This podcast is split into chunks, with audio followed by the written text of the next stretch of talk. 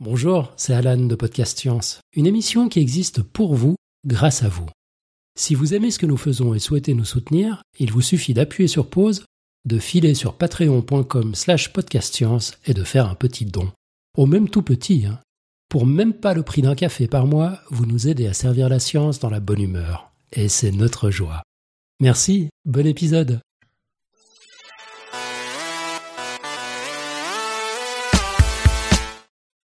Bonsoir. Le sujet d'aujourd'hui aura déjà suscité moult discussions de fous chez nous entre les membres du podcast. C'est dire qu'il passionne. Ce soir, nous allons parler psy. Psy comme euh, psychologie, comme psychiatrie, comme euh, psychanalyse, etc., etc., etc. Alors la psy présentée par un médecin psychiatre, le docteur Gaëtan Suche, qui nous fait le grand honneur et le grand plaisir de venir nous parler ce soir de sa discipline, comment il l'aperçoit et comment il la vit tous les jours. Nous sommes le mercredi 17 octobre de l'an 2018. Vous êtes dans podcast Science. Bienvenue dans l'émission 350.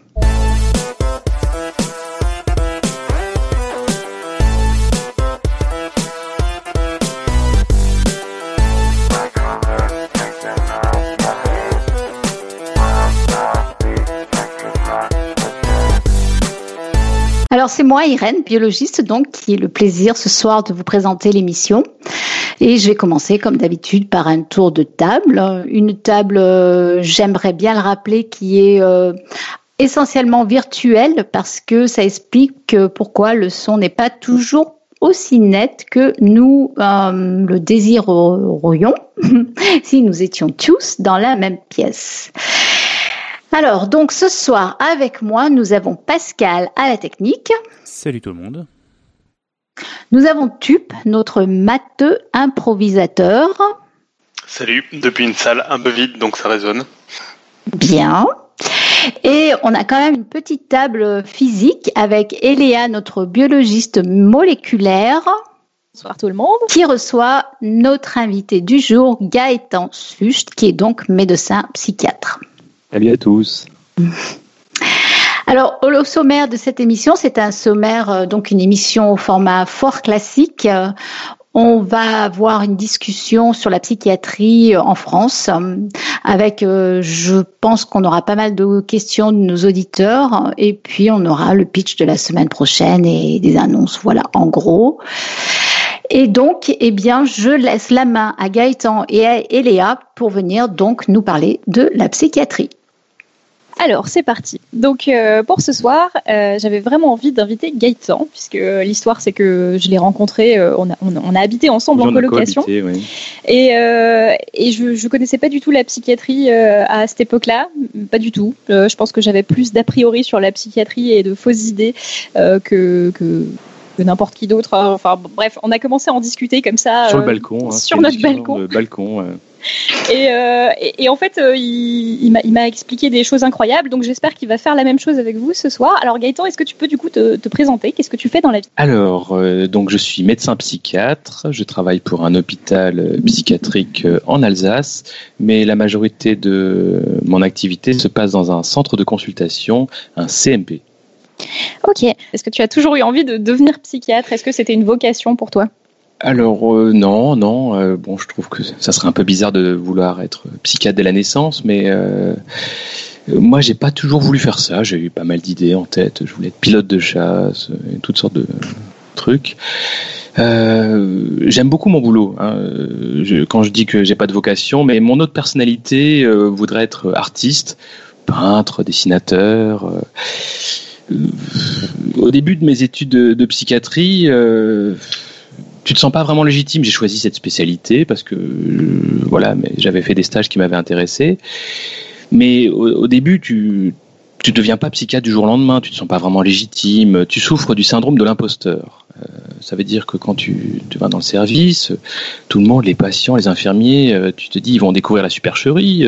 ils ont dû se se louper avec le concours de, de médecine. Normalement, je l'ai pas eu. je suis un mais, finalement, tu, prends ta place, tu, crois au personnage que tu joues parce que tu, finis par voir des effets, des effets thérapeutiques. Tu vois des gens qui vont mieux, tu vois que les gens t'écoutent, il se passe quelque chose.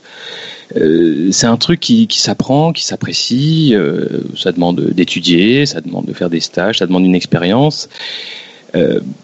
Mais tout ça pour pour revenir sur quelque chose que j'avais entendu au début de mes études de médecine euh, au début de mes stages pardon, en psychiatrie, les infirmiers disaient souvent, euh, en parlant des, de certains patients, il est dissocié. Je comprenais pas trop ce que ça voulait dire, et ils disaient souvent ça quand quelqu'un était ambivalent, quand, quelqu'un était morcelé. Et, moi, je me sentais dissocié comme, comme ces patients. Je me demandais est-ce que je suis schizophrène comme eux, parce que euh, j'avais l'impression d'enfiler ma blouse de, psy quand j'étais au boulot, et chez moi, j'étais un autre personnage. Et, bon, j'ai fini par réconcilier les, deux personnages. Alors, si c'était pas une vocation, euh, comment est-ce que tu es arrivé dans cette formation et dans ce métier? Et, Plus généralement, qu'est-ce qu'il faut faire quand tu deviens un psychiatre? Ah, alors, on va parler de la psychiatrie. Bah, la psychiatrie, c'est une spécialité de la médecine. Ça veut dire qu'on fait ses études de médecine, on fait les six ans, et ensuite euh, on choisit de faire l'internat de psychiatrie. C'est euh, au cours de cet internat où on se spécialise dans cette discipline. Alors la spécialité de psychiatrie, c'est pas forcément la, la, plus demandée, la plus renommée. Qu'est-ce que ça veut dire? Bah, Quand j'ai dit que je faisais médecine, bah, la famille était fière, hein, ça, et avocat, c'est génial, hein, les, les grands-parents, ils adorent. Par mm. contre, euh, quand j'ai dit euh, un peu plus tard que je voulais être psychiatre, alors là, le grand-père a dit oh, c'est nul. la psychiatrie, c'est le parent pauvre de la médecine. Hein. Euh, il y a en ce moment des débats sur les financements. Psychiatrie, on n'a pas le, les mêmes financements que les autres spécialités médicales. La psychiatrie, c'est le parent pauvre de la médecine et ça tient à sa nature. C'est une spécialité qui est différente. On en parlera tout à l'heure. En tout cas, moi, je pense avoir choisi la psychiatrie un peu pour faire rebelle aussi, pour choisir la spécialité un peu bizarre, un peu surréaliste, un peu artistique. Ça m'a permis de me réconcilier avec mes velléités euh, artistiques. Euh, c'est là qu'il y avait les, euh, les gars de médecine un peu bizarres, ceux du fond de l'amphi, ceux qui se barraient pendant les cours. Mais alors, je t'interromps, je suis désolée. quand tu as passé l'internat, tu voulais déjà être en psychiatrie ou c'est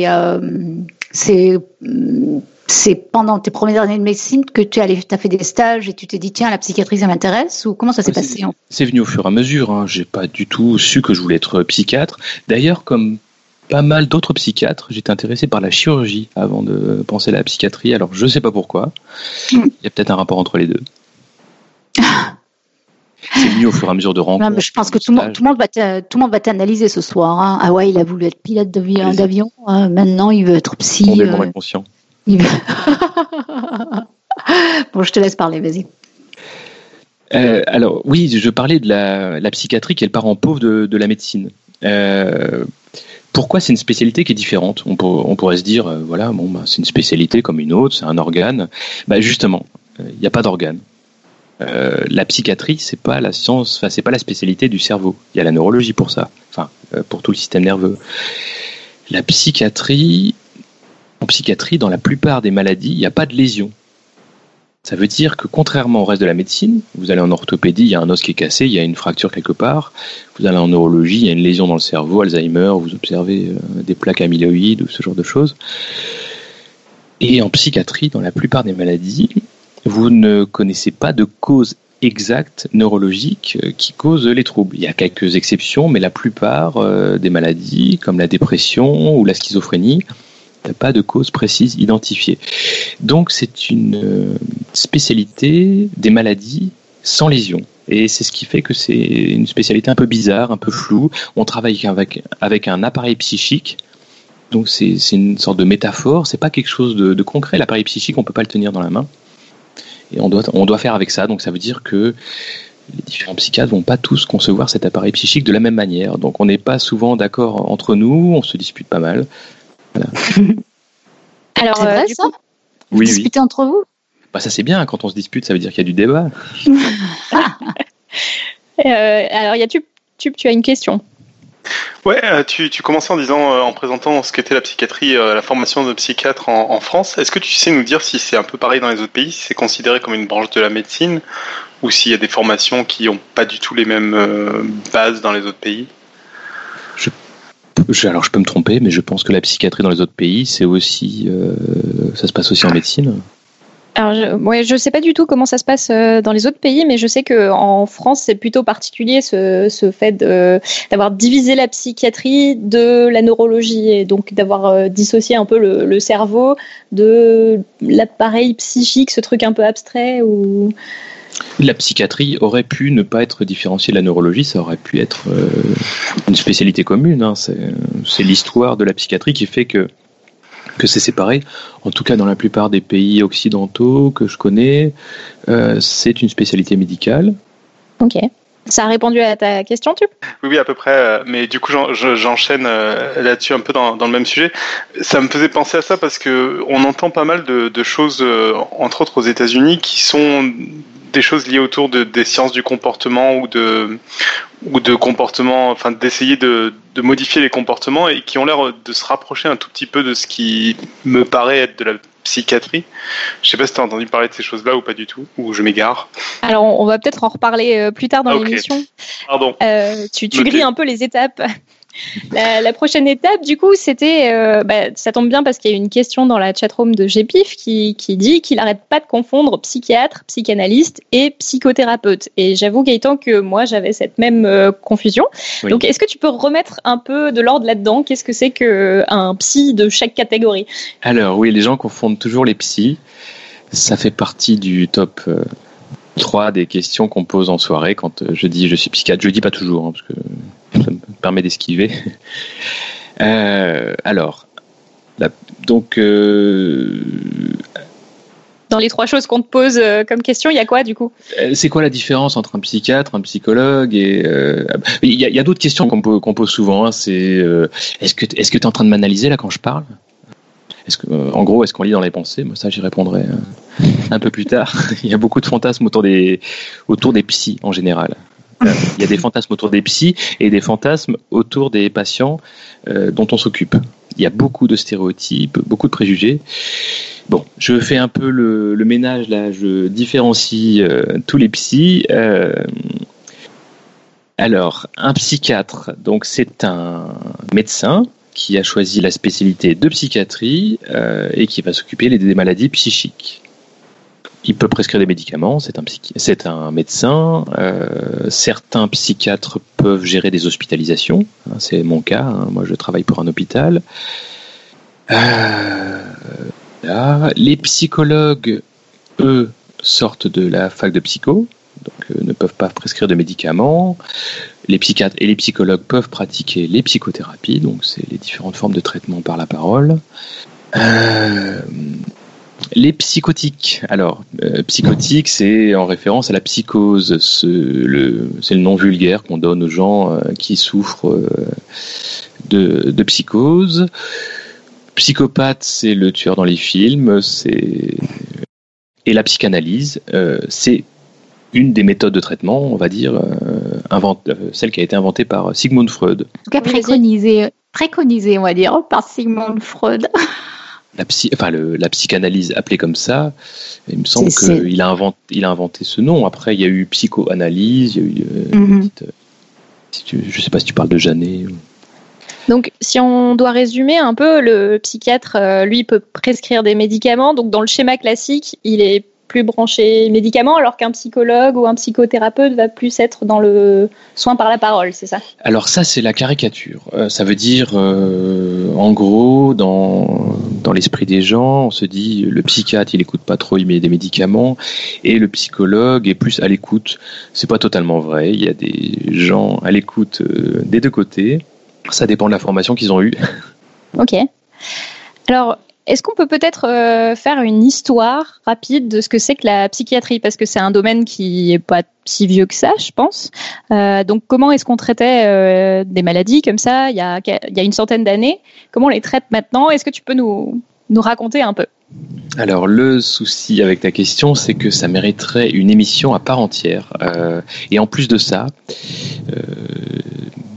j'ai un ami, euh, un psychiatre parisien, qui est intarissable sur ce sujet. Il a une euh, connaissance euh, livresque très importante. Il lit dans le texte en allemand, en français. Enfin, il a, il a lu énormément de de choses et il pourrait en parler mieux que moi. donc je ne vais pas rentrer dans les détails de l'histoire de la psychiatrie.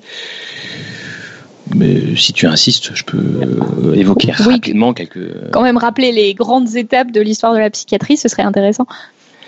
Alors, déjà pour que la psychiatrie naisse, il faut déjà qu'on estime qu'il y ait des maladies. Ça veut dire que euh, il a fallu abandonner, comme c'est le cas d'autres sciences, il a fallu abandonner les causes surnaturelles et religieuses. Ça veut dire au Moyen Âge que les manifestations un peu bizarres de comportement ou, ou des propos euh, un peu étranges, euh, on considérait qu'ils avaient des causes démoniaques ou alors carrément sacrées. C'est vers la fin du siècle des Lumières, euh, la Révolution, qu'on commence à considérer euh, l'existence euh, de maladies mentales et la possibilité d'un traitement moral. c'est les débuts de ce qui va devenir la psychothérapie. Alors c'est aussi là qu'on va commencer à développer des différentes sortes de traitements, les saignées, les purges. Le, 19e, c'est la création des asiles. C'est l'endroit où on va enfermer les gens qu'on estime fous. Euh, l'invention de la psychanalyse, on est vers 1895, euh, qui succède à l'hypnose et au magnétisme. Donc, euh, une certaine idée de l'inconscient et de la manière dont on peut traiter les conflits inconscients. Alors c'est quoi cette idée du magnétisme? Ah oui, alors le magnétisme, ça c'est, je ne sais pas si vous vous rappelez au musée d'art moderne à Strasbourg, il y avait eu une expo. Tout le monde ne va pas au musée d'art moderne à Strasbourg. Vous avez lu ça, il y avait des baquets de Mesmer. Mesmer considérait qu'il y avait un fluide, un fluide magnétique qui reliait les êtres vivants entre eux, et que ce fluide permettait aussi de guérir. Donc, euh, il mettait des gens dans des baquets, et grâce à ce, fluide invisible, il estimait qu'il pouvait soigner euh, certaines maladies. On est déjà très proche de l'hypnose. Hein. Il y a beaucoup d'effets de, suggestion dans, dans cette méthode. Voilà. On fait des bons dans le temps. Euh, qu'est-ce que Ah oui, alors la découverte des premiers traitements biologiques. Vous voyez un peu quand c'est euh, qu'on a trouvé les premiers traitements qui agissent euh, sur le. Bah, c'est moitié du XXe siècle, en gros. C'est ça. Le tout premier neuroleptique, neuroleptique, c'est les médicaments qu'on utilise dans les psychoses pour calmer les hallucinations, les manifestations de délire. C'était le largactyle. Donc c'était un médicament euh, qui avait été découvert à cette époque-là et euh, je crois qu'il avait utilisé, euh, ils avaient vu que ça avait des effets sur les maladies mentales, mais ils avaient vu aussi, enfin ils avaient voulu l'essayer sur des militaires. Ils avaient vu que ce, cette molécule, quand on l'injectait, donnait un état d'indifférence. Donc ça, c'était assez pratique pour les maladies où justement il y avait une réactivité trop importante à ce qui se passe à l'extérieur. Et ils avaient donné ça à des militaires, ils devaient se l'injecter sur le champ de bataille s'ils étaient confrontés à des situations très stressantes. Le souci, c'est qu'ils se faisaient la piqûre, et après ils restaient sur le champ de bataille, ils appelaient pas les secours et ils mouraient. Donc ça, ça n'a plus été utilisé dans cette indication. Ah ouais, carrément.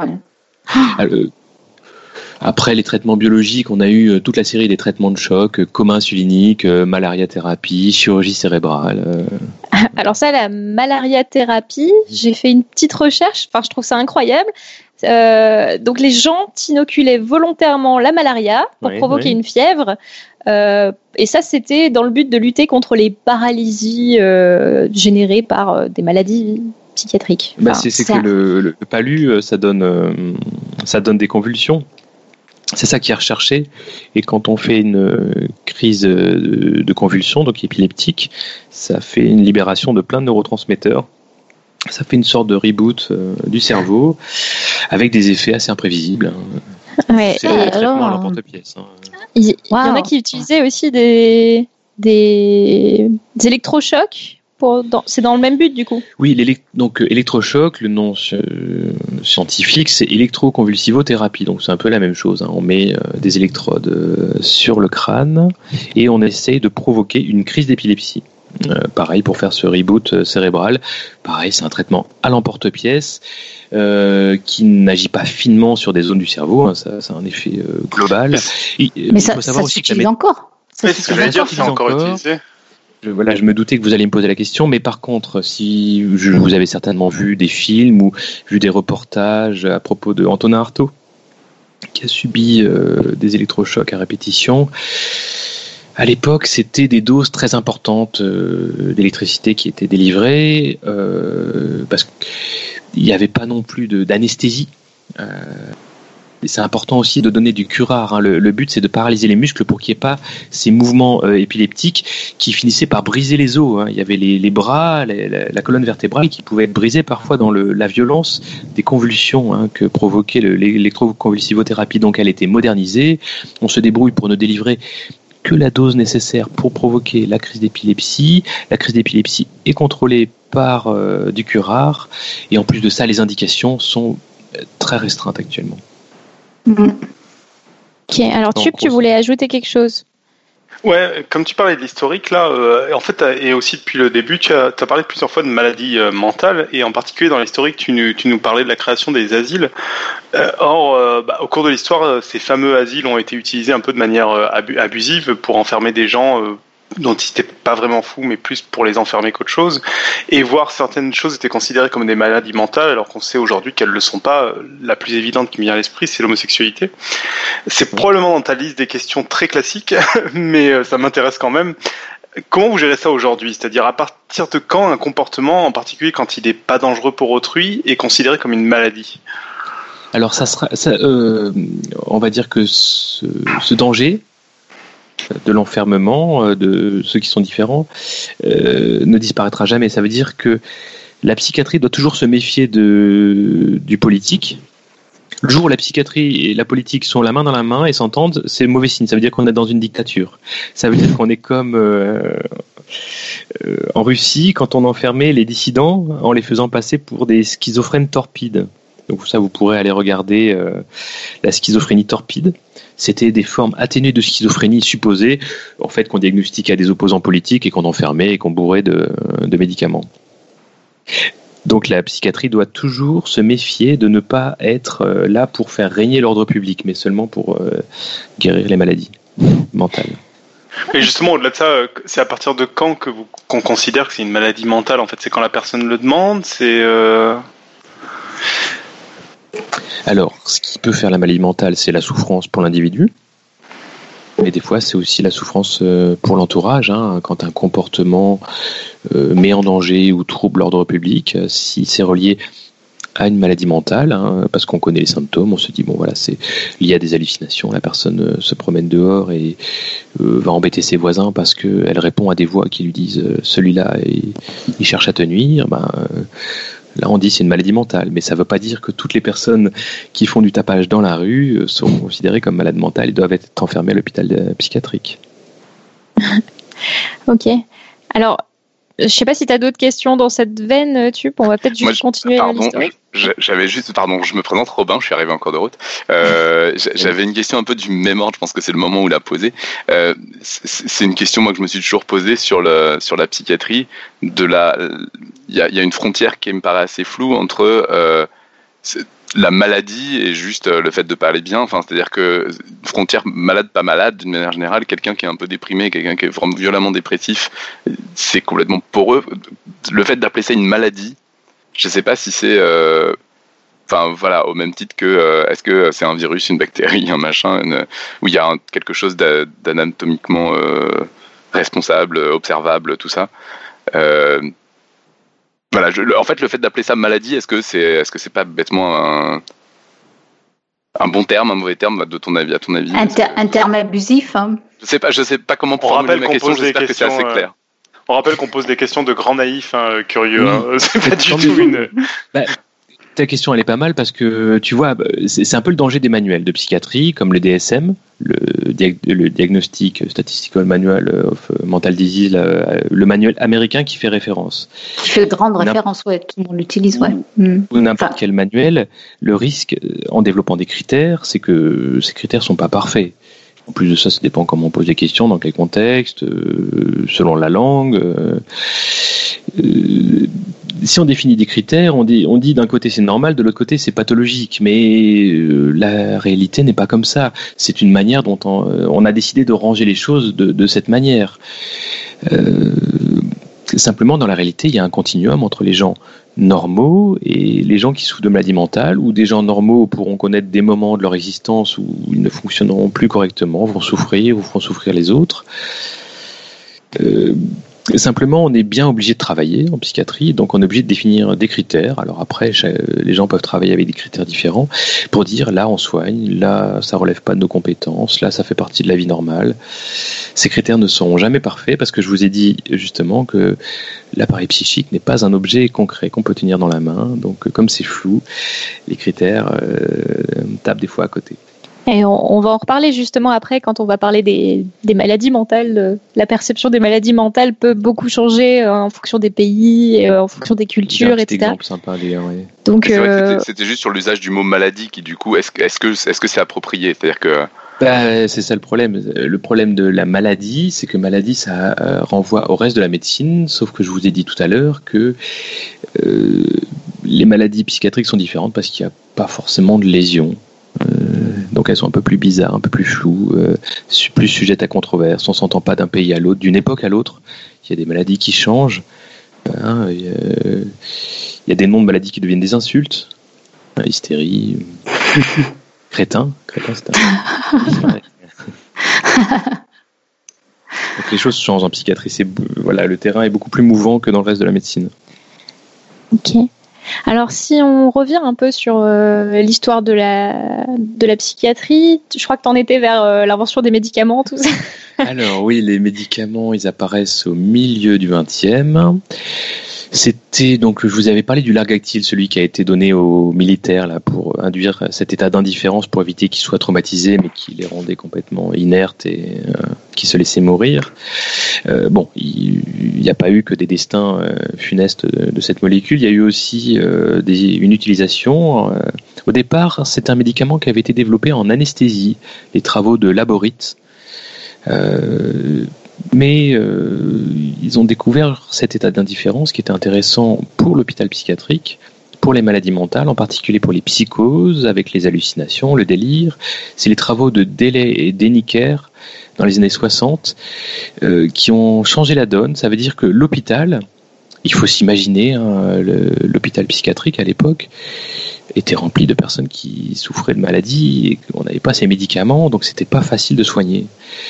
Euh, et donc il y avait des gens qui criaient. Les, hôpitaux étaient très bruyants. L'arrivée des neuroleptiques a apporté du silence euh, dans les hôpitaux psychiatriques. Ça, ouais, ça a pu changer. Enfin, ça, ça a permis. C'est pas juste, ça a fait taire les gens. C'est que ça a permis de travailler plus calmement et apaisé donc les gens peuvent être apaisés et échanger avec les soignants. Alors, je vous conseille une très bonne bande dessinée qui euh, parle de cette époque. Euh, c'est Lisa Mandel euh, qui a fait la bande dessinée HP. Je ne sais pas si vous l'avez déjà lu. C'est vraiment hyper sympa. Il y a un peu d'humour, c'est un peu triste par moments, et il y a des anecdotes de cette époque qu'elle a récoltées auprès de vieux infirmiers. Très sympa. Je, voulais dire, en fait, ce qui, ce qui est pour moi surprenant aussi, c'est que le largactyle, c'est encore utilisé, en fait. Hein. Oui, bah, c'est le premier neuroleptique, on l'a pas mm-hmm. abandonné. Mm-hmm. Alors c'est pas celui qu'on prescrit le plus parce qu'il a des, il a un peu plus d'effets secondaires euh, que d'autres. On privilégie maintenant les neuroleptiques de nouvelle génération, forcément. Euh, voilà, il y a d'autres médicaments aussi qui ont été découverts un peu après. Il y avait le lithium, euh, c'est un ion qui agit, qui stabilise la membrane du neurone. Il est utilisé principalement pour les, les troubles bipolaires les variations de l'humeur en haut, en bas. Et les antidépresseurs, alors euh, pour, ça, il y a une anecdote sympa à propos des antidépresseurs. Ils avaient découvert un, antibiotique, je sais plus quand, euh, qui agissait sur la tuberculose, et ils avaient vu dans les sanatoriums, ces endroits où les, tuberculeux étaient entassés euh, et soignés, euh, ils avaient découvert qu'il y avait, il y en a qui avaient une pêche d'enfer, qui était carrément même euphorique, et c'est là qu'ils ont découvert qu'un des anti, un des antibiotiques avait cet effet antidépresseur, et ça a donné la, la première classe d'antidépresseurs. Ah, c'est marrant ça. Découverte ah. Ouais, ouais. Un exemple de sérendipité. ok. Et euh, donc, après ça, du coup, qu'est-ce qui a changé après les premières utilisations de ces molécules, une fois que la psychiatrie s'est transformée en quelque chose où tu avais vraiment des armes pour soigner des trucs précis? Alors, on avait les médicaments, mais bon, tout n'était pas gagné parce que le, la stigmatisation, le, fait de mettre les fous, les enfermer, les mettre de côté, euh, c'est quelque chose qui va revenir sans cesse. Il faudra toujours réinventer la psychiatrie pour éviter que, que ça arrive de trop. À l'époque, les hôpitaux psychiatriques étaient souvent en race campagne, euh, bien éloignés de la ville, pour pas que les gens viennent importuner euh, la vie citadine tranquille. et dans les années 60, justement, pour favoriser la réhabilitation, on disait pas ça encore, du réinsertion sociale des gens qui souffrent de maladies mentales, euh, et ben, on a créé la psychiatrie de secteur. Ça veut dire qu'on a créé des centres de consultation, comme celui dans lequel je travaille, au plus près des habitants. Donc, on a découpé euh, les départements en zones géographiques, comme ça, euh, en secteurs, avec à chaque fois un CMP ou des, des centres proches de chez les gens, pour, que, pour favoriser les soins au plus près de la cité, au plus près de la ville, et pour que nos malades mentaux puissent à nouveau se mélanger et redevenir des citoyens comme les autres. Ah, bah, maintenant, il y en a qui donneraient des arguments thérapeutiques au fait de mettre des hôpitaux psychiatriques à la campagne bah, les, les, vertus de, de la nature, tout ça. Il y a plein de choses. il y a plein de gens qui reviennent à ce genre de thérapie, comme quoi euh, ça te fait du bien de sortir des villes, je sais pas, pour soigner le burn-out ou les choses comme ça. Oui, mais après, il y a ce que les gens veulent aussi. Moi, mes, mes patients, il y en a beaucoup qui me demandent, euh, qui, qui, veulent vivre en ville, qui veulent avoir les avantages euh, de la vie citadine. Ok. Alors, à, quel moment euh, en France arrive la, psychanalyse dans ça? Ouh là là, c'était déjà avant. Euh, tout à l'heure, j'ai dit, en 1895, euh, invention de la psychanalyse par le Sigismund Freud. Euh, Irène n'est pas d'accord. il n'a pas inventé l'inconscient, ça je suis d'accord. Je pense que c'est là-dessus, Irène, que tu n'es pas d'accord.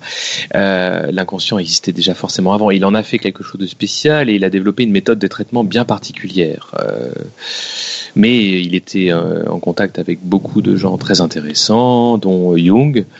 Euh, et d'autres. Euh, la psychanalyse, par contre, c'est vraiment un tiroir. C'est quelque chose qui pourrait euh, aussi pareil, faire l'objet d'un podcast à part entière. C'est très intéressant. Il y a, beaucoup de critiques. C'est, je, je, vous conseille un bouquin, d'ailleurs, La découverte de l'inconscient euh, je, le, je le laisserai après dans les, dans les commentaires ou dans les, dans les références. dans les notes d'émission. Euh, qui relate euh, cette découverte. Il parle pas que de Freud, mais il parle de tous les autres avant, là, le magnétisme de Mesmer, l'hypnose, et toutes ces personnes qui sont intéressées à la face cachée de, de l'esprit. Ok. Tu, tu, tu as déjà. Ouais. donc, ce que je te propose maintenant, c'est qu'on parle un peu des maladies psychiatrique, donc euh, avec toutes les pincettes qu'on doit appliquer au mot maladie dont on a discuté. Euh, qu'est-ce qu'il y a comme genre de patient que tu es amené à traiter dans, tous les jours dans ta pratique? Alors, moi, je travaille dans un CMP. Donc, ça veut dire qu'on travaille pour l'hôpital public. On va s'occuper principalement des maladies les plus envahissantes. Pas que, mais euh, la plupart euh, enfin, une grande partie des patients dont je m'occupe souffrent de schizophrénie, de paranoïa, des psychoses. C'est la grande famille des psychoses.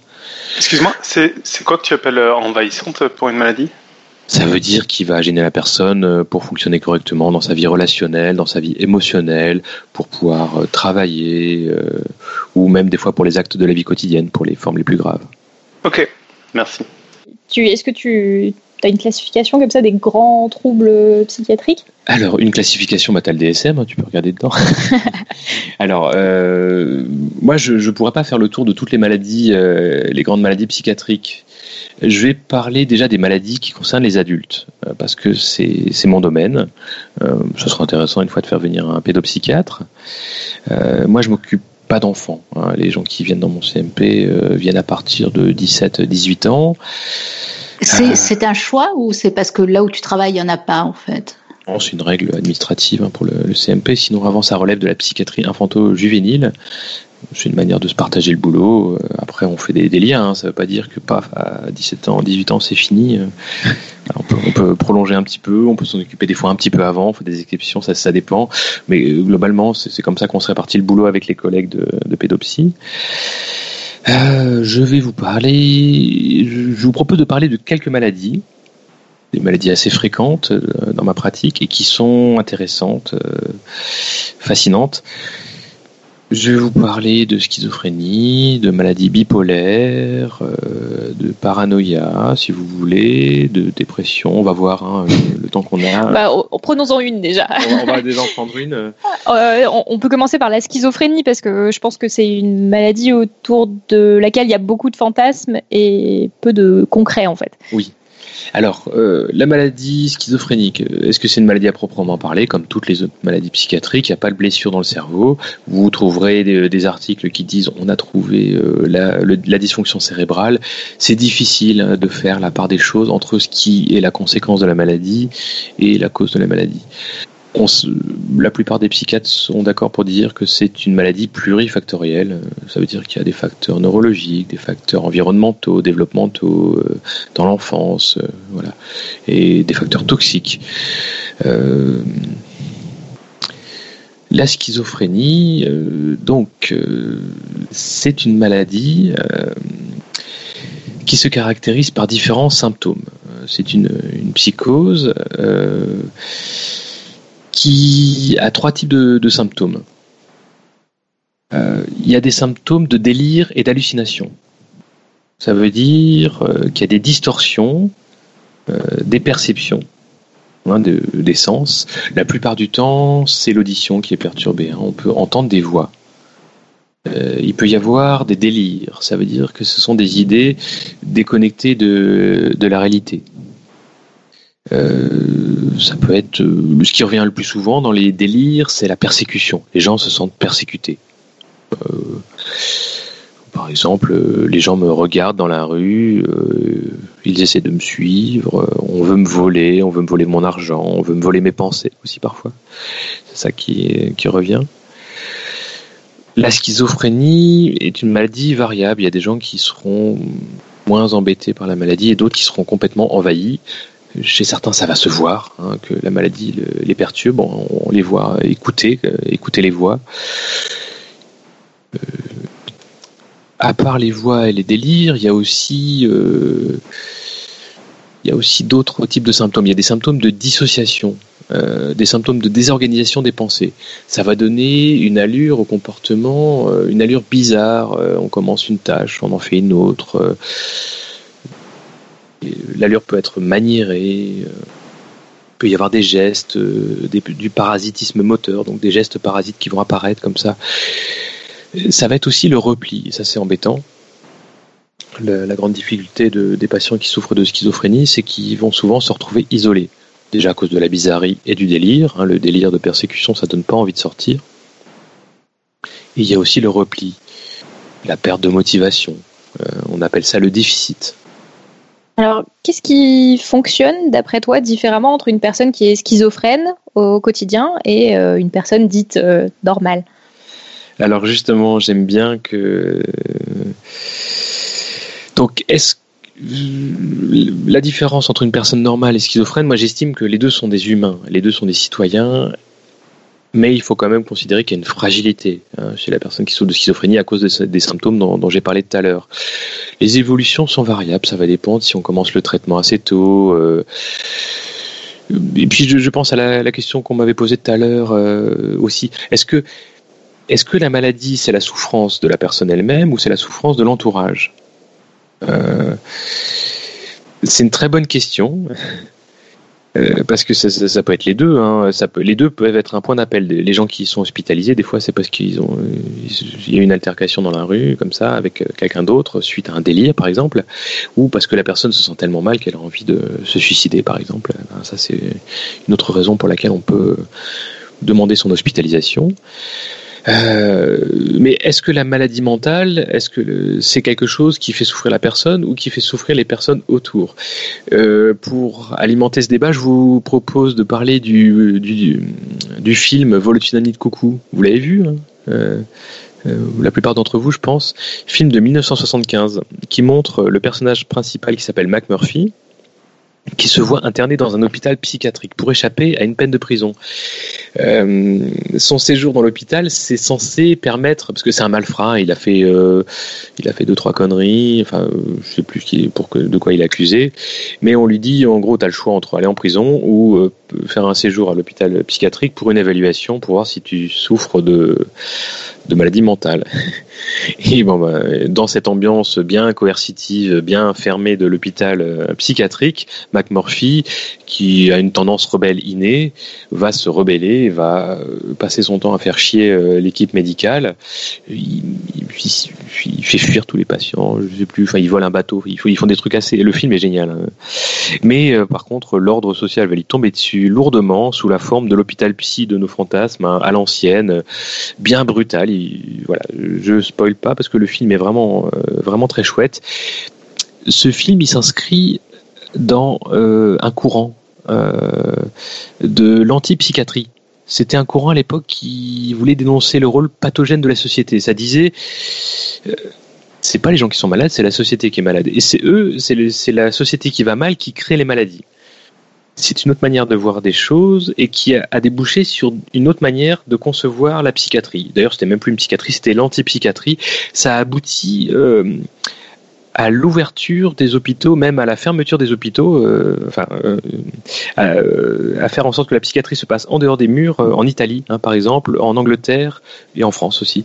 Donc ça, vous pourrez regarder antipsychiatrie là sur Internet. Il y a y a pas mal de choses. Un autre film sympa que je vous conseille euh, pour le rôle pathogène, euh, le rôle euh, néfaste de l'entourage. Est-ce que vous avez vu Family Life de Ken Loach?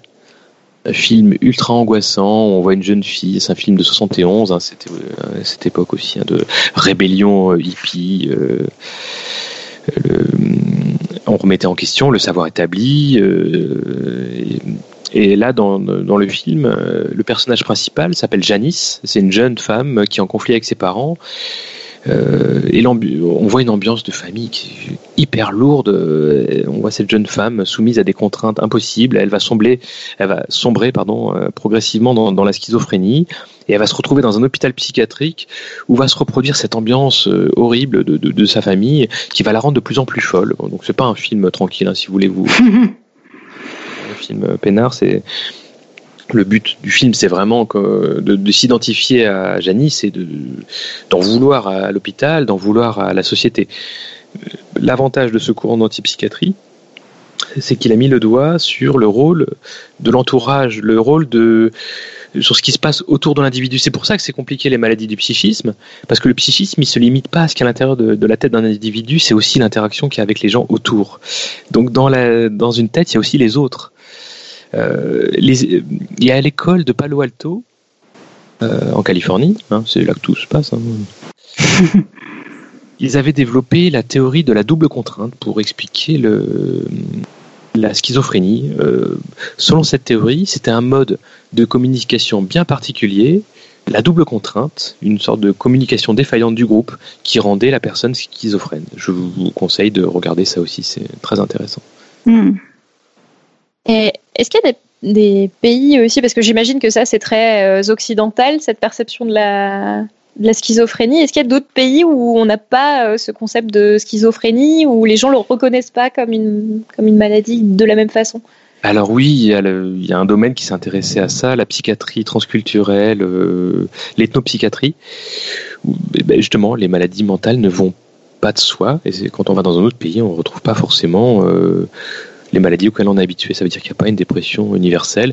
Il y a un exemple rigolo, enfin rigolo, euh, On s'entend. Ce, qui est rigolo pour un psychiatre, c'est pas forcément rigolo pour les autres. Hein. Je, me, méfie un peu maintenant. Intéressant. Euh, au Japon, ils avaient un problème avec leurs mots de. Bah, d'ailleurs, au Japon, ils, ont eu du mal à exporter les, antidépresseurs parce qu'il n'y avait pas vraiment de dépression. Ils ont dû créer le concept et l'exporter pour que les gens se mettent à exprimer les symptômes un peu de la même manière que, nous et qu'on puisse les traiter de la même manière. Donc, euh, il y a des modes hein, pour les maladies. Au Japon, ils avaient un problème avec le mot de schizophrénie. Euh, au Japon, pour dire euh, schizophrène, ils disaient Seishin Bunretsu Bio. Prononce sûrement mal. Ça voulait dire maladie de l'esprit euh, morcelé, cassé. Sauf que le, mot pour morceler, c'est fission. C'est le même mot hein, que pour la fission atomique. Donc vous imaginez, c'était la maladie du Hiroshima. Euh, Donc il y avait cette idée de catastrophe euh, nationale quelque chose de très culturellement euh, ancré. Et en plus, il y avait cette idée de très pessimiste. après ça, il n'y a plus rien. Après ça, c'est foutu. Donc ils ont, ils ont changé, enfin, c'était juste pour en venir à ce que je voulais dire, ils ont changé le nom pour que il y ait plus d'optimisme chez les psychiatres et chez les gens qui s'occupent et ils ont observé qu'il y avait un meilleur pronostic des gens euh, juste en changeant le nom de la maladie. Donc ça veut dire voilà c'est ça c'est ça le truc bizarre en, psychiatrie c'est que les concepts ils vont pas de soi et selon comment on conçoit les choses comment on construit les théories on peut avoir des résultats différents. Mais je, je rebondis sur ce que tu as dit au tout début. Tu, tu disais, il n'y a pas de dépression au Japon. Les Japonais sont pas déprimés, c'est ça? Ou, ou, en revanche, ils savaient pas comment l'exprimer, hein, le fait qu'ils étaient déprimés ça veut dire que nous, ce qu'on appelle dépression, ben, euh, là-bas, le mot n'existait pas et qu'il n'y avait pas une souffrance qui s'exprimait de la même manière et il n'y avait pas forcément euh, une entité, quelque chose qui était 100% euh, superposable à ce qu'on vit en Occident. D'accord, d'accord, je comprends, ouais qu'il a fallu faire rentrer un rond dans un carré pour mm, faire mm, la, dépression ouais. bas avec nos manuels. Mm, Alors pour euh, rester sur la schizophrénie, on a, on a souvent cette idée selon laquelle euh, cette maladie, typiquement, c'est euh, tu as 10 personnalités qui se battent dans ta tête, etc. Est-ce que concrètement, ça ressemble à ça? Alors oui, ça c'est la catastrophe du cinéma américain. dans la plupart des films, je vais éviter de dire des noms parce que j'ai le droit de spoiler, non? Ah, vas-y, vas-y, spoil, on a tous les droits à podcast. Puis on peut dire un film récent, il y a Split euh, récemment qui. Split, euh, mais je crois que le film annonce déjà la couleur, enfin rien que par le nom, euh, Split, Splitting of the Ego, c'est le, la division de l'esprit. le, il y avait Identity. Enfin ouais, c'est déjà dans le titre, hein, on comprend qu'il va y avoir une histoire d'identité. Il y a beaucoup de films comme ça où les schizophrènes ont des personnalités multiples. aucun de mes patients ne souffre de personnalités multiples. Ça, se manifeste, que, comme j'ai dit tout à l'heure, par des délires. Euh, il y a des délires variés de persécution, des délires mystiques, euh, des délires sexuels, des délires hypochondriaques. Mais les personnalités multiples, c'est autre chose, c'est une autre maladie qui d'ailleurs euh, n'existe plus trop actuellement. C'était la mode, alors ça, vous, ça va vous paraître bizarre, mais les personnalités multiples, c'est ce qu'on regroupait dans ce qu'on appelait les, les, les troubles dissociatifs. Les troubles dissociatifs de l'identité. Il y a eu une épidémie de gens qui souffraient de personnalités multiples. Euh, il y en a eu une au début 20e et il y a eu euh, une autre épidémie dans les années 50, 60, 70 qui a régressé ensuite une explication pour, euh, pour ça? Il y a des explications euh, sociologiques, hein. il, y a des il y a des facteurs qui ont favorisé cette émergence, et entre autres, euh, la publication de manuels américains, le cinéma hollywoodien aussi. Donc ça veut dire que on est baigné dans un... On a un bain d'expression des maladies, dans on baigne là-dedans, et ça influence la manière dont on va exprimer notre mal-être psychique. Et ça va changer avec le temps, et ça va changer selon les cultures et les pays. Et d'ailleurs, ça me fait rebondir euh, quand tu parles d'hallucination. Euh, c'est hyper euh, tangent parce que en fait, on vit dans un monde où il y a plein de choses qu'on pourrait considérer comme des hallucinations, qui sont toutes les œuvres de fiction et à quel point on peut des fois s'y attacher comme si c'était réel, quoi. Alors, oui. mais, tu penses à quoi, tu bah, je pense que as, euh, si tu prends des choses comme euh, Harry Potter, tu as, plein de gens qui sont euh, fanatiques, voire qui vont jusqu'à vouloir essayer de se convaincre. Alors le truc, je pense c'est là où il y a une petite différence, mais je pense c'est intéressant à toucher, qui veulent se convaincre que en fait ce monde-là existe quasiment. Alors je pense que la nuance, c'est qu'ils savent au fond d'eux sans doute que, que c'est une fiction, hein, mais tu je suis sûr que ça peut servir de source aussi à des, à euh, délires qui du coup deviennent des délires où la, nuance avec la réalité euh, va être moins claire. Et je pense que tu as plein d'œuvres de fiction comme ça qui créent des univers euh, qui peuvent être tellement attractifs sur des gens qui ont ce mal-être-là et ça peut être une manière de l'exprimer. Peut-être que j'ai complètement tort aussi.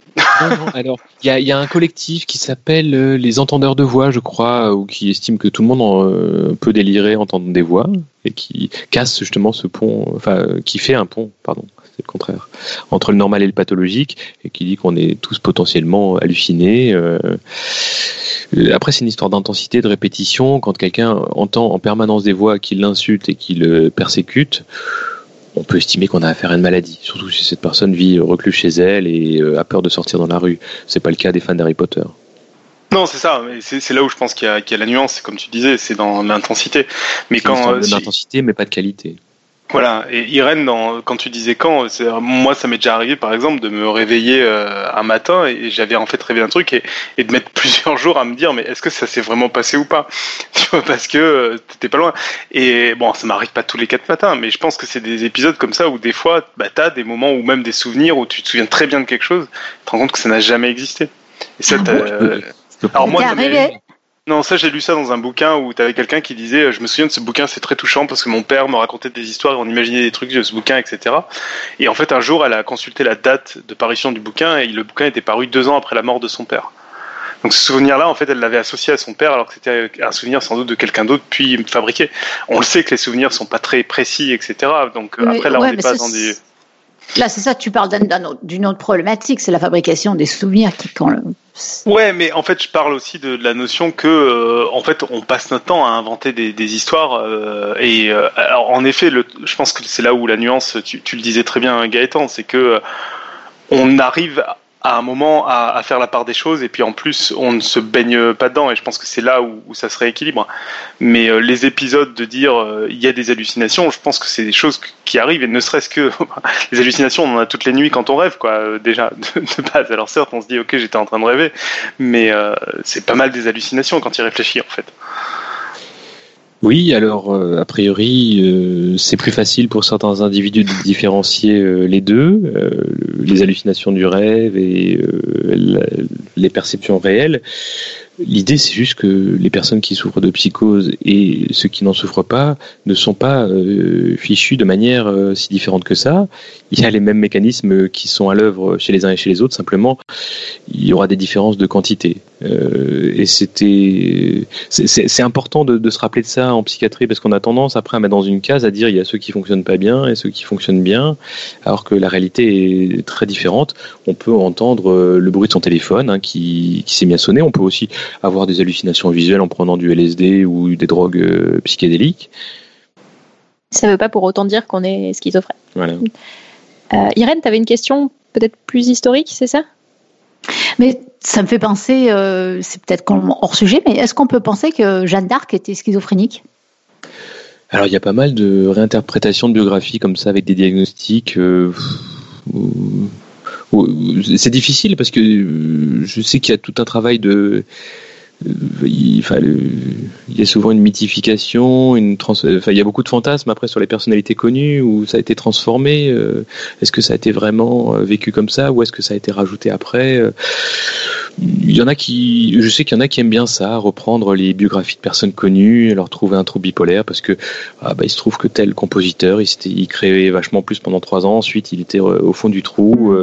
Est-ce que mm-hmm. Beethoven était bipolaire vous trouverez pas mal de choses là-dessus. Hein. Il y a les, vous, je crois que si vous allez, si vous tapez trop bipolaire personnalité connue euh, sur Wikipédia ou sur Google, vous trouverez Jim Carrey, euh, de gens connus qui sont censés souffrir de troubles bipolaires, des gens morts et des gens qui sont encore en vie. Mm, mm. Alors quand tu dis trouble bipolaire, ça, ça, fait référence à quoi comme symptôme exactement? Alors bon, on va, peut parler un petit peu de la maladie bipolaire. C'était l'ancienne psychose maniaco-dépressive qui a changé de nom parce qu'on on s'est dit c'est pas une psychose, c'est différent. Euh, c'est différent de la schizophrénie. La, schizophrénie est une maladie plutôt continue où les symptômes euh, risquent d'être présents euh, de manière, enfin tous les jours. alors que dans la maladie bipolaire, ça évolue par par phase. Il y a des intervalles libres où il n'y a pas de symptômes et il y a des moments de, dépression, ben, pas de déprime, de, vraie dépression, carrément de mélancolie hein, quand c'est très intense, et des épisodes qu'on appelle maniaques. Rien à voir avec les maniaques. Euh, votre voisin ou vous-même qui essuyez trois fois la table et vous lavez dix fois les mains à l'eau brûlante. Non, là, maniaque, ça veut dire autre chose. Hein. Euh, ça veut dire euh, une exaltation, une mégalomanie, une grande puissance, l'impression qu'on peut faire toutes sortes de choses. On n'arrive pas à dormir et on saute dans tous les sens, on se frite avec les voisins. Alors dans la, dans la chatroom, il y a Nive qui demande si c'est pas un peu à la mode le trouble bipolaire. Effectivement, il y a des maladies euh, dont les critères ne sont pas assez sensibles. Non, pardon, sont pas assez spécifiques, au contraire, elles sont beaucoup trop sensibles. Et la maladie bipolaire en fait partie. Ça veut dire qu'il y a des critères beaucoup trop larges et qu'on peut mettre un peu tout le monde dedans. On peut se diagnostiquer soi-même un trouble bipolaire très facilement si on se réfère à certains manuels. Je ne dirais pas. Le... Je pense qu'il faut se méfier des modes en psychiatrie, en particulier la dépression, le trouble bipolaire, où on peut à tort trouver une maladie. C'est intéressant parfois parce que ça implique euh, certains traitements ou une manière de, soigner. Et des fois, au contraire, ça induit une errance où la personne va se trouver une dépression alors qu'il y a un problème euh, sur son lieu de travail. On va dire burn-out. Non, c'est pas un burn-out, c'est ta société, euh, ton entreprise dans laquelle tu travailles qui va mal. Et c'est pas toi. ce n'est pas une maladie du cerveau, de la sérotonine. Tu, m'amènes justement une, une question peut-être euh, peut-être importante, c'est euh, est-ce qu'il y a absolument besoin de suivre un soin pour se soigner d'une maladie mentale ou pas? Pas forcément. Je sais que avant qu'on invente euh, tous nos traitements, alors pour la mélancolie, il y avait une, une, je sais pas si c'était au Moyen Âge il y avait une thérapie par le voyage. Ils mettaient des gens sur une calèche et ils leur, ils faisaient faire un, un, tour comme ça de plusieurs pays. Après, ils ont essayé la même méthode, mais sans faire voyager, juste à faire bouger dans une calèche. Mais ça marchait moins bien. J'imagine la déception des premiers patients. Bon, les gars, vous n'avez pas voyagé, on va juste faire bouger la calèche pendant trois heures. C'est pour dire que je je pense pas que la psychiatrie soit toute puissante et soit la seule à pouvoir euh, guérir une expérience dépressive. En plus, derrière le mot euh, dépression, il y a toutes sortes d'expériences très différentes que les gens peuvent euh, avoir. Et puis, et puis guérir, la définition de guérir, en l'occurrence, elle n'est pas facile non plus, j'imagine.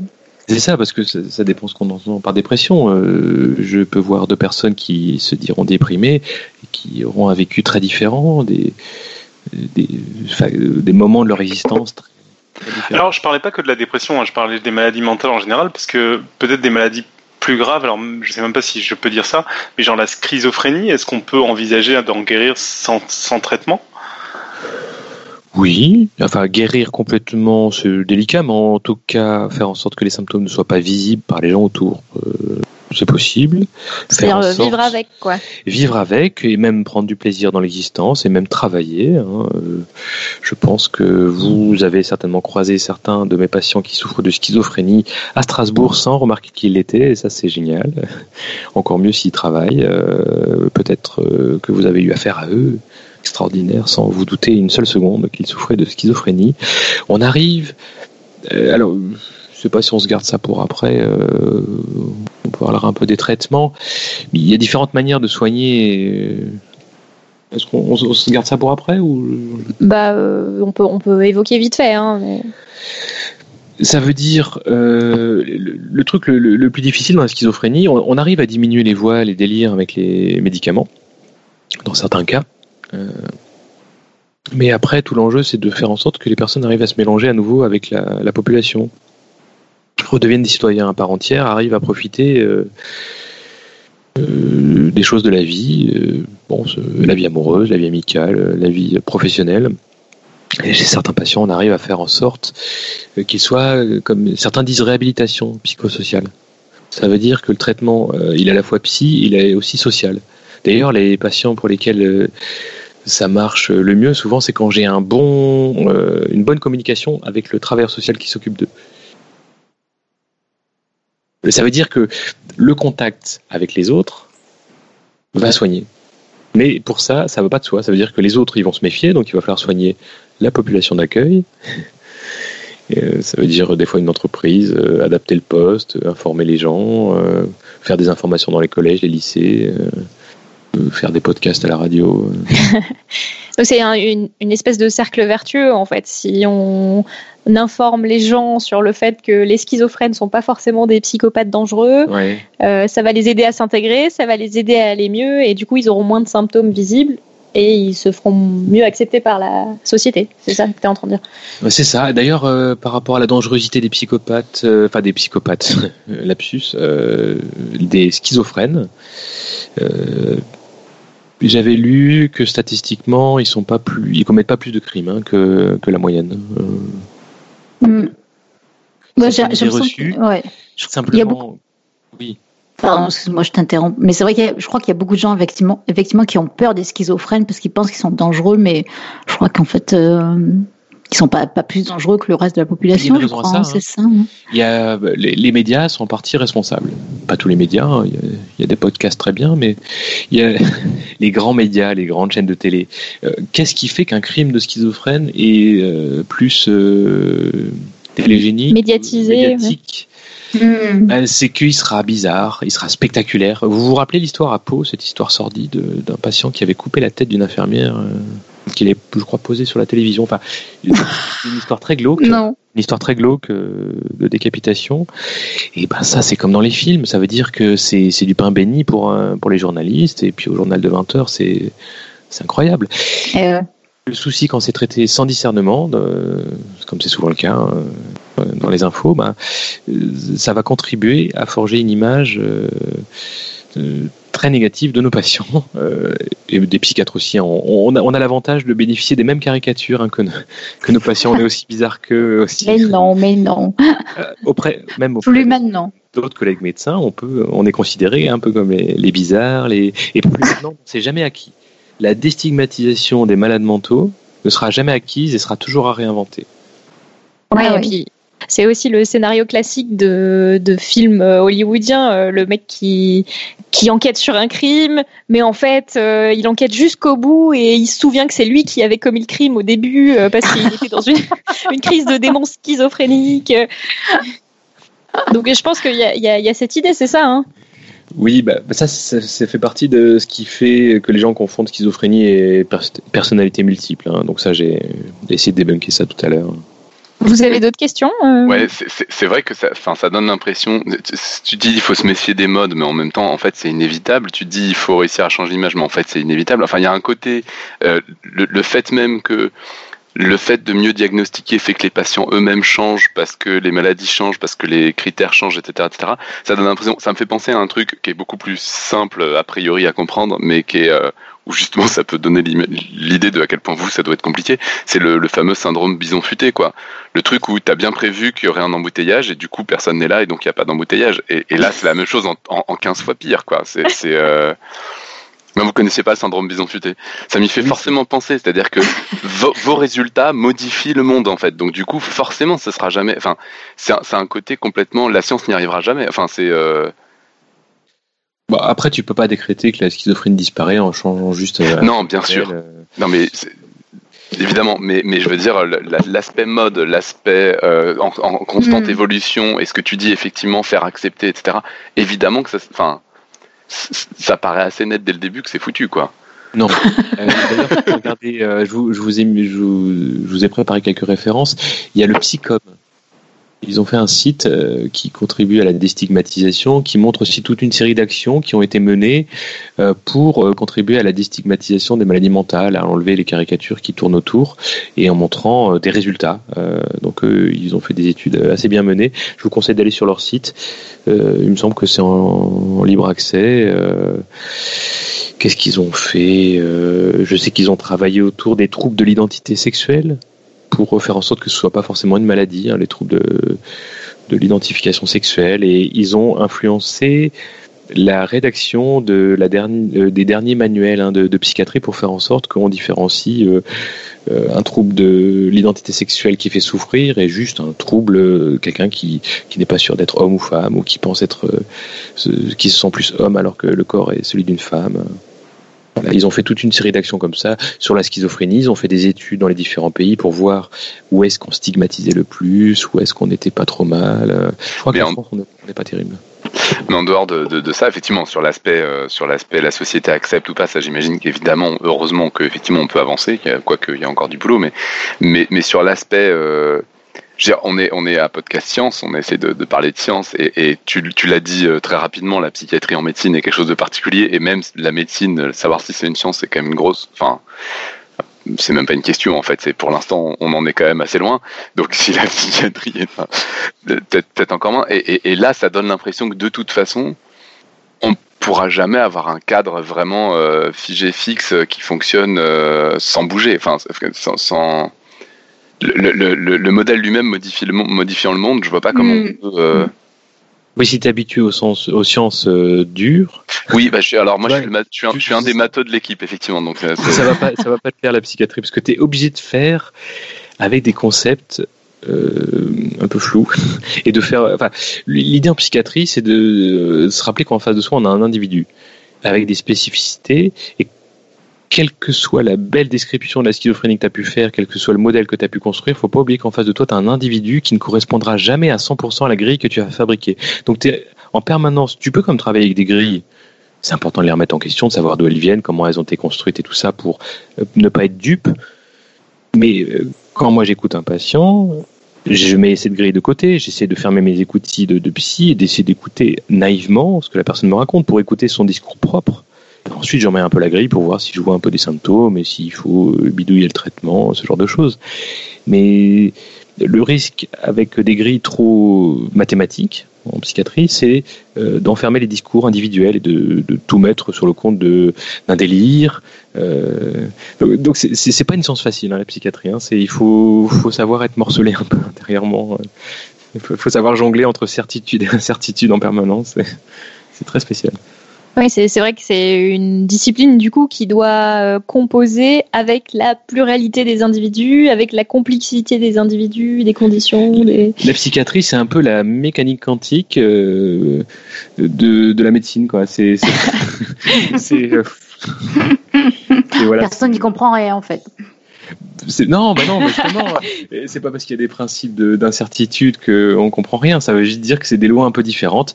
Il faut accepter le principe de contradiction. Enfin, euh, non, justement. Euh, d'ailleurs, dans l'inconscient, il n'y a pas le principe de contradiction. On peut avoir des contraires, des opposés qui coexistent dans la même tête, dans la tête d'une même personne. On peut avoir des tendances contradictoires. Et ça, c'est des choses avec lesquelles on travaille tous les jours. Ok, mm. on, s'est peut-être un peu éloigné de nos maladies. Mais euh, on, a beaucoup parlé de la schizophrénie. Tu as un peu évoqué la dépression. Euh, peut-être qu'on pourrait creuser un peu sur euh, ce que c'est que la dépression et quels sont ses symptômes, toi. Alors la dépression, je vous ai dit, c'est un terme très à la mode, donc attention, hein, les gens l'utilisent très largement. le diagnostic est largement surévalué. Je pense qu'il y a beaucoup trop de gens sous antidépresseurs. La dépression, c'est quoi? C'est une expérience euh, intérieure euh, de d'autodépréciation, de, très grande baisse du moral, euh, mais au point qu'on n'arrive plus à fonctionner correctement, une très grande tristesse, très intense ça peut atteindre euh, l'intensité de ce qu'on appelle la mélancolie. C'est la forme euh, la plus grave de la dépression. Alors mélancolie, ça vient d'où? Ça vient de la théorie des humeurs d'Hippocrate. Euh, c'est l'excès de bile noire. C'était considéré que, cet excès donnait la mélancolie. D'ailleurs, c'est pour ça aussi hein, hum, estimait que la, bile noire pouvait se stocker dans, la rate. Hein. C'est pour ça qu'on dit le spleen. Hein. Ça fait partie des, mots comme ça qui, ont, qui sont. Ça vient de là, le mot spleen. Oui, t'as vu. Et euh, alors dans, dans, la, dans la dépression, ce qui est un peu particulier, c'est qu'on a affaire à des pulsions de mort. Donc c'est assez bizarre hein, que l'évolution ait retenu ça. Euh, c'est un truc qui avait. La pulsion de mort, d'ailleurs, n'a pas été inventée par Freud. C'est Sabina Spielrein, je crois, qui l'a inventé. J'espère que je dis pas une connerie. Vous pouvez la voir, cette personne. Euh, elle était à la fois patiente et ensuite psychanalyste. Et je vous conseille ce film que moi j'ai bien aimé, euh, Dangerous Method. Euh, j'en reparlerai après. Mhm. Avec, je, vous, vous dirai. Et il y a des pulsions de mort. Ça veut dire que les gens, enfin, il y a une partie de l'esprit qui va s'auto-attaquer, un peu comme une maladie auto-immune. Euh, l'esprit va s'en vouloir à lui-même. Donc on a des idées d'auto-accusation. J'ai déjà eu des gens qui ont regardé la télé, qui me disaient les attentats, c'est à cause de moi, j'ai eu des mauvaises pensées, ça a créé les attentats. Donc la dépression très grave peut atteindre une intensité telle qu'il y a des délires, des délires d'auto-accusation, des, idées de ruine aussi. Excuse-moi, tu peux nous rappeler la, personne que tu as citée qui aurait euh, développé ce concept de la pulsion de mort semble, Alors j'espère que je ne me trompe pas, c'est Sabina Spielrein. D'accord, ok. Ok, c'était le trio Je ne connais pas, ouais. Mhm. Gustav Jung, euh, Sigmund Freud et Sabina Spielrein. D'accord. Une sorte de trio un peu, un peu amoureux là. et euh, ouais, donc une femme. Euh, T'as des ragots Girl Power qui avait. J'adore les ragots. Ah oui, alors là-dessus il y a des ragots. Et le film là c'est Cronenberg, hein, je crois qu'il a fait, il est pas mal. Moi j'ai bien aimé. Moi je l'ai pas vu donc vous aurez pas mal de, films à regarder. Euh. ouais, ça c'est super. Hein. Je m'attendais pas, mais euh, psychiatrie et conseil film. L'histoire des films, c'est quelque chose que j'utilise avec les étudiants, euh, les étudiants infirmiers, parce que la plupart n'ont pas encore vu de, patients quand ils viennent en stage, enfin avant de venir en stage, et donc je, me sers souvent des films pour qu'ils aient un peu des images. Alors, du coup, est-ce que le hum, concept du burn-out dont on parle actuellement, est-ce que ça relève de la dépression ou est-ce que c'est encore autre chose et Alors, le burn-out, c'est la déprime au travail. Ça veut dire que l'individu ne fonctionne plus trop bien suite à des problèmes au travail. Le souci, c'est typique là, entre interaction entre l'environnement et l'individu. Euh, ça pose des questions politiques quand on voit des fois certaines décisions qui sont prises par rapport à ces émergences de burn-out qui se multiplient, on voit, euh, on va euh, développer 100 euh, 000 cellules de crise avec des psychologues, des psychiatres pour traiter les gens qui souffrent de burn-out. Et, et, finalement, est-ce qu'il ne faudrait pas plutôt soigner les entreprises qui vont mal? Donc c'est des choix politiques. On peut créer des maladies pour éviter de s'occuper de problèmes d'organisation du travail, par exemple. Donc attention hein, aux diagnostics psychiatriques qui peuvent servir à nier euh, des problèmes de société. Encore une fois, la psychiatrie et la politique euh, commencent à s'entendre, ça va mal. Ça, quand ils s'entendent, c'est la dictature. J'aime beaucoup, j'aime beaucoup cet état d'esprit. non, non, mais sur le burn-out, je trouve que l'exemple est effectivement très bon. C'est-à-dire qu'on soigne, euh, on soigne des effets qui juste, enfin des trucs qui juste ne devraient pas exister si, si, si le monde de l'entreprise était un monde un euh, normal. Pourtant, vous pouvez trouver des symptômes de dépression euh, chez ces gens. Euh, si tu persécutes quelqu'un au travail, tu, le dévalorises, tu lui dis que ce qu'il a fait était nul, tu lui donnes des bilans, des notations toutes les semaines, comme ça, qui, tu fais même un tableau. Tu, voilà, tu, tu mets les notes de chaque employé, tu mets l'employé du mois, et puis en, bas, tu mets Monsieur Durand, zéro. oui, tu, tu, lui écrases son ego, puis au bout d'un moment, il va se sentir authentiquement déprimé. Il pourra même peut-être se faire du mal si tu insistes un petit peu. Je dis tu, hein, je parle au. non, c'est bien, ça, donne l'impression que tu es prêt à faire un, petit manuel. C'est gentil de, donner des conseils, ouais.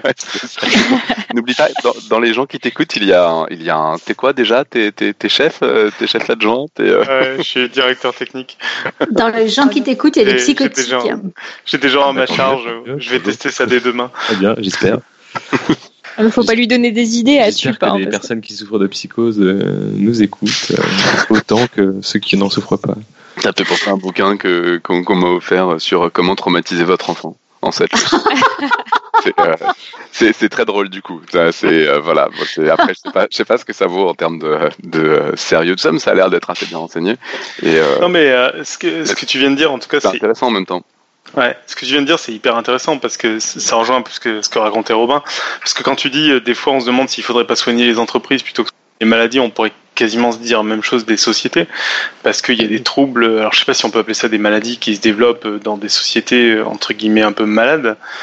Et, et d'un autre côté aussi, à partir du moment où on parle de comportements anormaux, ça veut dire qu'on considère qu'il y a une norme. Enfin, il y a plein de questions en fait politiques, non scientifiques, qui sont forcément liées à, euh, à de la psychiatrie, etc. Donc c'est vrai que ça, ça donne le vertige, quoi. Je vais faire une petite parenthèse un peu, un peu gaucho. Euh, vous n'avez pas remarqué. Hein. Euh, le, je ne sais pas si vous avez remarqué l'émergence de toutes ces thérapies du bien-être. J'avais prévu, j'avais prévu de te poser ah, la question. Moi j'adore. Ah, J'avais prévu de te poser la question, donc euh, complètement. Euh, alors, faut toujours se méfier quand il y a des choses à la mode comme ça, quand la mode est très forte. Et c'est certainement révélateur d'un problème social. Euh, et je pense, et je crois avoir vu un article sur France Inter ou sur France Culture à propos de ça la dictature du bien-être, ou ça, ça porte un nom comme ça. Euh, je sais plus le titre exact. c'est oui, cette injonction à se faire du bien. C'est l'injonction à être bien et à surtout pas remettre en question euh, la société. Ça veut dire euh, va faire du yoga, mange comme ci comme ça. Euh, je remets pas en question les bienfaits du yoga. Mais je dis que si on centre tout sur l'individu et on lui dit bah va bien, hein, tu, tu, vas pas commencer à exprimer des symptômes, enfin des, des émotions négatives, ça, ça, ça va pourrir le moral des autres là. Tu, voilà, va, va, bouffer du, quinoa et, ça ira mieux. Euh, donc euh, voilà, il faut toujours se méfier quand il y a une mode très forte. C'est sûrement révélateur de quelque chose qui, qui n'a pas été réglé dans une société. Alors je suis pas sociologue, mais ça doit être hyper intéressant de. Alors c'est vrai qu'on pourrait, on pourrait vraiment en débattre pendant très longtemps, mais pour moi qui n'ai pas vécu pendant très très longtemps aux États-Unis, euh, il y a quand même une grosse différence par, par exemple entre l'attitude moyenne du français et l'attitude moyenne de l'américain quand même. Et, bah, le français râleur et, et l'américain qui sourit tout le temps. Et, et, pour les Français, ça nous fait vraiment très bizarre hein, de d'aller aux États-Unis et de se dire mais pourquoi pourquoi ils sourient tout le temps quoi? Euh, On dirait l'idiot du village, euh, ils ont le sourire aux lèvres. Non mais c'est vrai, je me souviens que Bernard Henri Lévy, quand il allait aux États-Unis, c'était un des premiers trucs qu'il avait dont il a parlé, le fait que les Américains sourient tout le temps. Euh, néanmoins, ceci étant dit, je trouve que ça marche très bien. Je trouve que ça marche très bien. On peut sourire tout le temps et aussi souffrir. Alors ça c'est attention aux caricatures, je pense. Euh, français américain, je connais pas assez la société américaine, mais je sais que par exemple l'émergence des personnalités multiples dans les années 60 euh, arrivait en même temps qu'un parce que c'était une maladie les personnalités multiples euh, qui touchait particulièrement les femmes. Et il se trouve qu'à ce moment-là aux États-Unis, il y avait un mal-être pour le statut de la femme. Euh, les femmes avaient obtenu le droit de vote euh, assez tôt, je crois, par rapport à d'autres pays. Mais euh, en même temps, elles avaient beaucoup, elles avaient tout le confort électroménager, c'était génial. On avait découvert toutes sortes de machines pour remplir la cuisine, et je crois qu'elles avaient pas mal de difficultés à obtenir les mêmes postes que les hommes. On leur disait en gros, vous êtes l'égal des hommes, mais en pratique, c'était pas du tout le cas. Donc il y avait un discours manifeste positif. Ah oui, vous n'avez plus qu'à, et puis en pratique, ça n'était pas possible. Et la coexistence de cette maladie à cette époque-là, euh, euh, je, pourrais vous donner un article qui en parle, euh, montrait qu'il devait y avoir un lien entre ce malaise chez les femmes et l'émergence de cette épidémie de personnalité multiple moi, je, je, je, pense que c'est c'est pas simple hein, et c'est dangereux de faire des raccourcis effectivement. Je, je suis sûre que comme en, psychologie, psychiatrie, euh, tout est compliqué de toute façon. Hein. Et. Juste, j'aimerais bien donner un exemple. C'est un truc qui m'avait énormément marqué euh, parce que là, on parle de maladies, euh, de, fin, de souffre, de, de, de, de, oui, de souffrance psychiatrique, de, de, problèmes essentiellement dans la tête, quoi. Mais en fait, ces choix de société et ces trucs qu'il faut, faut, remettre en cause, ça peut même carrément donner des, enfin, donner des maladies. Euh, des maladies euh, pas, pas psy. Enfin, ça peut avoir des conséquences, tout ça. Je me souviens d'avoir entendu une émission euh, sur le syndrome du bébé secoué. Donc, euh, pour ceux qui connaîtraient pas, il faut jamais secouer un bébé, parce que bon, on s'en douterait, mais je veux dire, il y a un truc qui s'appelle le syndrome du bébé secoué, où vraiment, si on y va trop fort, il y a des lésions, etc., etc., Et en fait, ils avaient pendant l'émission. c'était sur RFI et donc ils avaient appelé une toubib de je sais plus quel pays d'Afrique qui avait affirmé que c'était un syndrome qui n'existait pas dans son pays. Et en fait, juste parce que un enfant seul avec un adulte, ça n'existe pas. Enfin, un adulte seul avec des enfants, ça n'existe pas. Et là, on voit tout un choix de ah. société. En fait, un truc, effectivement, bah, le moment où tu craques, que tu secoues ton bébé, ou tu crises complètement, c'est parce que mm. tu es tout seul avec et qu'effectivement, c'est une situation qui est pas du tout normale. Enfin, qu'on pourrait complètement euh, dire qu'il faut pas laisser euh, apparaître, en fait. Mm-hmm, mm-hmm. C'est le village qui élève le bébé, c'est pas seulement. Enfin, c'est pas vraiment le village, mais c'est juste que ça, ça, n'existe pas. Un mhm. adulte seul avec des enfants. Alors, si la psychiatrie transculturelle, euh, l'ethnopsychiatrie, ça vous intéresse, je vous conseille. Euh, il y a Psychiatrie sans frontières ils ont des interventions des fois à Strasbourg. Il y a Bertrand Piret, un psychiatre qui est très calé sur le sujet. Autre exemple de psychiatrie euh, transculturelle, il y avait Psychothérapie d'un Indien des Plaines, que je vous conseille aussi. Euh, je crois qu'il y a Benicio del Toro qui joue dedans. Euh, où on voit la psychothérapie d'un Indien d'Amérique. Hein, et où on voit comment le mal-être peut être autre ailleurs. Et ça parle un petit peu de ces sujets-là que si on change de référentiel, les choses peuvent être euh, différentes. Et bah, allez voir sur euh, Psychiatrie sans frontières. Je pense qu'ils ont des ressources euh, à propos de ça. Ok. Bon, je suis désolée, c'est hyper intéressant les, la liste des maladies là, mais il faut qu'on avance dans le conducteur. Euh, On peut pas revenir sur le bien-être deux secondes? tu veux, tu veux revenir? Tu as une dernière question? Non, très, ouais, très très rapidement, comme tu as évoqué le, le sujet. Moi, j'étais curieux là-dessus parce que euh, j'ai vraiment l'impression quand tu décris euh, le métier de psychiatre qu'on parle de choses qui sont proches, euh, alors sans doute pas à la même intensité, mais de gens qui se sentent pas bien, qui vont aller acheter un bouquin qui leur aide à se sentir bien, qui appliquent une méthode et qui parfois ont des résultats. mais un peu souvent tout seul, soit ou alors dans des groupes ailleurs. Et c'est quoi la vision d'un psychiatre sur ces choses-là? Est-ce que c'est l'alter euh, science de la psychiatrie comme euh, il y a des euh, médecines alternatives ou est-ce que c'est quelque chose qui est en fait plus sérieux et qui est regardé sérieusement par les psychiatres? Je pense qu'il y a des personnes qui n'ont pas besoin de voir de, psychiatre et qui pourront s'en sortir très bien effectivement avec ce genre de livre ou de méthode. La psychiatrie s'adresse aux personnes qui n'ont pas trouvé de pas réussi à aller mieux autrement. Il y, a, il, y a, plusieurs choses à disposition des gens, mais le, risque avec ces, thérapies du bien-être, en plus, c'est qu'il y en a beaucoup, ils risquent de se perdre. Et je pense que pour une dépression grave, c'est très difficile de s'en sortir avec un livre aussi positif hmm. qu'il puisse être. Là, on parle de, de, de, formes euh, pas trop, pas trop intenses, je pense. Dans ce cas-là, oui, pourquoi pas. Mais eux, c'est pas des choses. Enfin, ces méthodes-là, vous, vous les étudiez aussi, vous vous en inspirez, ou c'est plutôt euh, du folklore autour de et qui, qui en fait est, pas très très connecté à ce que vous faites? En fait, il y en a tellement, on pourrait pas s'inspirer de tout. je crois qu'il y a. En fait, je, je, demande vraiment par curiosité parce que je j'ai l'impression à chaque fois que c'est un peu des gens qui disent, euh, voilà, moi j'ai fait ça, ça a marché pour moi, faites pareil, c'est cool, et où c'est pas très scientifique justement. Et, euh, et je me demandais quel est le lien avec un bah, des, approches plus scientifiques comme on peut avoir euh, en médecine. Quoi. Alors il y a des nouvelles méthodes qui apparaissent.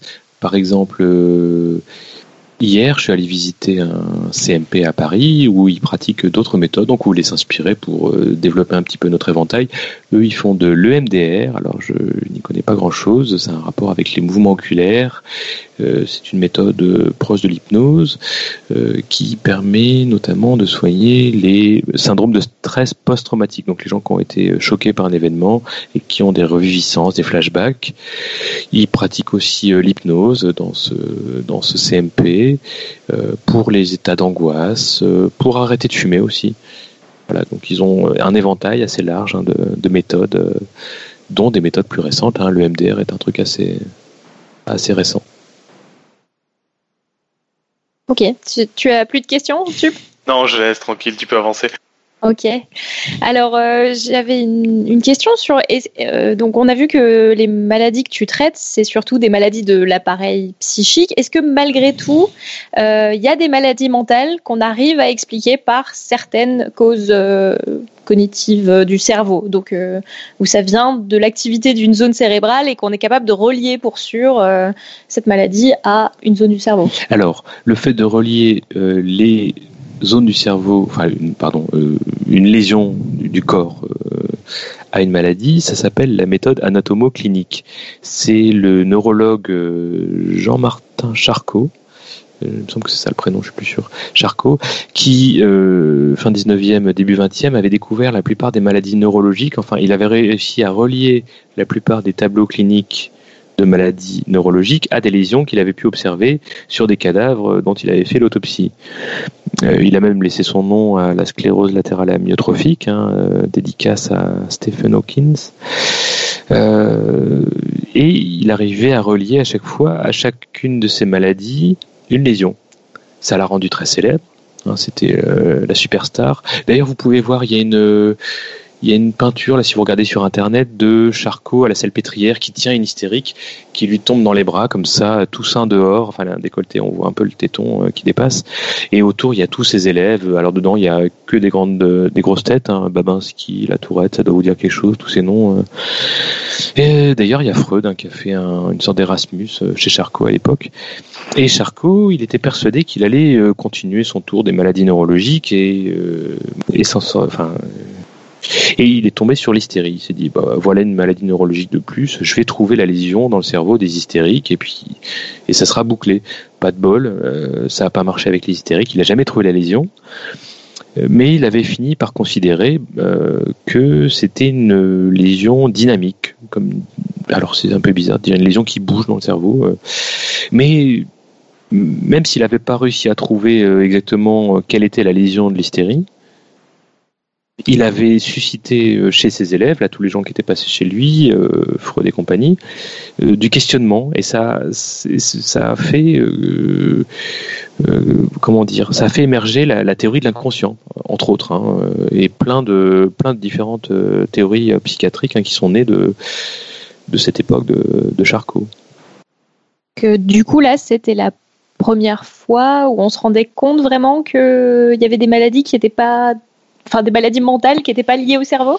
Alors c'est ça le problème, c'est qu'en fait l'appareil psychique et le cerveau c'est pas superposable. Des fois il y a des choses qui ressemblent, des fois on voit euh, que certaines zones du cerveau quand euh, elles sont altérées ça ressemble à telle maladie, mais c'est pas 100% superposable. Par contre il y a euh, des exceptions et il y a aussi des maladies neurologiques qui ressemblent à des troubles psychiatriques. Je vais vous donner un exemple. Peut-être que certains d'entre vous le connaissent c'est celui de Phineas Gage. Donc là, il s'agit d'une maladie avec une lésion. Euh, avec euh, un dommage cérébral qui donne des troubles d'apparence psychiatrique. Alors, je vois qu'il y en a qui connaissent là dans la mhm. discussion. Euh, donc, Phineas Gage, c'était un gars qui dirigeait une équipe de travaux pour la construction des chemins de fer. Et pour construire les chemins de fer, il y a des fois, bah, il faut passer en ligne droite, hein, parce que sinon c'est compliqué euh, de faire des zigzags, ça coûte cher. Et, euh, et pour passer en ligne droite, il bah, faut faire exploser la roche avec des explosifs. Pour ça, il faut faire un trou. On met de la enfin, un explosif dedans, euh, de la poudre. Et par-dessus, il faut pas oublier de mettre euh, du sable avant de tasser avec une barre en métal. Sauf que pas de bol, euh, le gars qui travaille avec lui avait oublié de mettre le sable. Donc lui, il bourre avec la barre en métal. Sauf que la barre en métal, bah, elle tape contre la roche, elle fait des étincelles et ça allume la poudre et la barre, lui, enfin, ça explose et on retrouve euh, Phineas Gage par terre, 25 euh, ans, avec euh, un trou dans la tête. Donc la barre lui est passée, elle est rentrée sous l'œil. Hein, vous pourrez trouver on mettra peut-être l'image là du, cerveau, du crâne avec la, barre qui lui passe à travers. Donc c'est rentré sous l'œil, c'est sorti par le par le crâne, mais il a survécu. Donc ça avait, euh, c'était un gars qui était plutôt poli, plutôt sympathique, apprécié par les gens qui travaillaient avec lui. Mais après le, après l'accident, il a survécu, mais par contre, il n'était plus le même. Hein. Gage n'était plus Gage, il était devenu différent. Il était devenu un peu grossier, il changeait d'avis, euh, il prenait des décisions un petit peu bizarres. Il n'a pas réussi à garder son boulot. D'ailleurs, après, il a eu d'autres. Euh, d'autres métiers qu'il n'a jamais réussi à tenir très longtemps parce qu'il n'était pas forcément très sympa euh, avec les autres. En fait, la, partie de son cerveau qui avait été euh, lésée, c'était le lobe orbitofrontal. Euh, et si ça vous intéresse, il y a un livre de Damasio que je vous conseille, c'est L'erreur de Descartes, qui parle de ces cas de lésion du lobe orbitofrontal et qui développe une théorie hein, sur le rôle de cette partie du cerveau cette partie du cerveau servirait à nous faire ressentir nos propres émotions par le biais du corps. C'est assez bizarre. Hein. Ça s'appelle les marqueurs somatiques. Et ça influencerait nos prises de décision. Ça voudrait dire que nos décisions, enfin, pour réfléchir, c'est pas que du cognitif, c'est pas que du calcul euh, mathématique cérébral, c'est aussi les émotions. Et les émotions ne sont pas que des parasites et nous aident à prendre des décisions appropriées pour la vie en société. Est-ce que c'est ce qu'on appelle aussi l'inhibition, c'est ça? Ou c'est oui, moins différent D'accord. Oui, oui, c'est ça. Mhm, mhm. Alors, euh, oui, du coup, euh, toi, Gaëtan, tu voulais parler d'un aspect peut-être euh, que plus spécifique dans ta pratique de la psychiatrie? Oui, moi, un truc que j'aime beaucoup, alors c'est peut-être parce que j'ai une formation psychanalytique, hein, je ne travaille pas qu'avec la psychanalyse, mais c'est quelque chose qui m'a appris beaucoup. je vous parlais tout à l'heure de la dissociation. On parlait des personnalités multiples. Vous avez vu qu'on parlait souvent de différentes facettes qu'il peut y avoir dans, une même tête. Euh, je trouve que c'est très intéressant d'envisager l'esprit humain euh, comme clivé. Alors on peut faire euh, comme Freud avec le conscient et l'inconscient, mais il y a, d'autres manières de, le, concevoir comme ça. L'être humain, c'est une espèce ambitieuse, mais une espèce très narcissique, qui pense maîtriser le, le, monde dans lequel elle vit, sa planète. D'ailleurs, on voit en ce moment que c'est pas qu'on maîtrise pas tellement les choses. Il y a beaucoup de progrès techniques qui ont, été faits, donc euh, on a une confiance en la science parce qu'on a vu euh, voilà, que notre cerveau nous mettait au-dessus de tout, euh, au-dessus des autres espèces animales, et vers un progrès en apparence constant. Mais quand on regarde de plus près l'histoire humaine, elle est assez contrastée. On voit des belles inventions, mais aussi des, des massacres, des choses beaucoup moins, moins glorieuses. Ça montre que l'humain est contrasté. Ça veut dire que dans chaque tête euh, d'être humain, euh, il y a euh, des tendances contradictoires, il y a les deux revers d'une même médaille. Et pour bien comprendre l'esprit humain, il faut se rappeler qu'il est divisé, partagé entre des pulsions de vie et des pulsions de mort. Ça veut dire euh, une envie de vivre et une envie de mourir. Euh, chez certains mes patients, ils disent qu'ils veulent mourir, mais si, on essaie de les soigner, c'est qu'on estime qu'il y a quand même une partie d'eux qui veut continuer à vivre, par exemple, ou quelqu'un qui se plaint d'un symptôme, qui dit euh, docteur, j'en ai marre de, ma femme, elle, me gonfle. Bah, peut-être qu'une partie euh, aime sa femme, hein, euh, ou euh, ce symptôme me gêne. Par exemple, j'arrête pas de faire le tour de ma maison avant d'aller au boulot, dix fois par, dix fois avant de, prendre la voiture. Bah, peut-être que une partie de cet esprit tirera un bénéfice de symptômes qui va servir à quelque chose dans cette économie psychique. Donc c'est un peu le, truc insupportable de la découverte de, Freud avec cette histoire d'inconscient, mais c'est pas le seul à parler d'inconscient. Enfin, même l'idée de, l'inconscient, de manière générale, euh, ce qui est difficile à supporter, c'est de se dire, de faire comprendre à lui, à l'homme, qu'il euh, n'est pas le maître dans sa propre maison, dans sa tête. Euh, ça veut dire que celui qui sait qu'il sait n'est pas le maître, qu'il y a un autre qui l'habite, un autre dont il ne sait rien, et en plus euh, en plus, qui le fait trébucher sur des actes manqués, sur des lapsus. Hein, ça vous est tous arrivé. Vous avez vu qu'il y a d'autres tendances des fois qui nous font dire bon, euh, je, suis très content de ne pas participer à ce podcast. Oups, euh, voilà. Si j'avais commencé comme ça, vous pourriez vous dire peut-être qu'il y a une partie de lui qui, qui, a envie de rester à la maison. donc, l'esprit humain voilà, vous n'êtes pas seul dans votre propre tête, c'est ça que je voulais dire. Euh, vous, vous hébergez un compagnon caché dans l'ombre de votre appareil psychique. Et ce n'est pas qu'une histoire de schizophrénie, ce n'est pas que chez les, schizophrènes ou euh, dans ce trouble qu'on observait dans les années 60-80, euh, les personnalités multiples c'est normal d'être divisé. D'ailleurs, j'avais fait ma thèse là-dessus sur la dissociation et sur les clivages de l'esprit. Euh, et j'avais étudié des formes pathologiques comme la schizophrénie ou la névrose hystérique, mais j'avais étudié ça aussi chez les sujets normaux euh, au travers du rêve, des symptômes. Voilà. du coup, ça, c'est euh, cette, division, cette dissociation, c'est un espèce de de prisme, une grille de lecture que tu peux mettre pour interpréter euh, des phénomènes comme les lapsus ou des, choses comme ça dans le, dans le psychisme. Par exemple, ça, m'aide aussi à ne pas prendre euh, quelqu'un qui me parle, je ne vais pas prendre au pied à la lettre ce qu'il me dit. Par exemple, s'il y a une plainte, je pourrais me dire, il y a une partie de, de cette personne dont elle n'a pas conscience qui tient à ce symptôme. Donc il ne va pas guérir tout seul ce symptôme, il, il y aura une résistance. Euh, voilà, ça veut dire que derrière le discours d'une personne, il ne faut pas tout prendre au pied de la lettre. Euh, derrière chaque discours manifeste, il y a un discours latent. Ok. Irène, tu as peut-être des questions là? Attention. Euh, oui, enfin des questions. C'est vrai qu'on peut rebondir beaucoup à partir de là. C'est vrai que je pense qu'il y a tellement de progrès des neurosciences en ce moment qui vont tellement vite. Euh, le, toute l'exploration de l'inconscient, mais aussi de de ce côté rationnel des gens euh, qui euh, pensent euh, prendre des décisions quand c'est en fait leur inconscient qui les prend.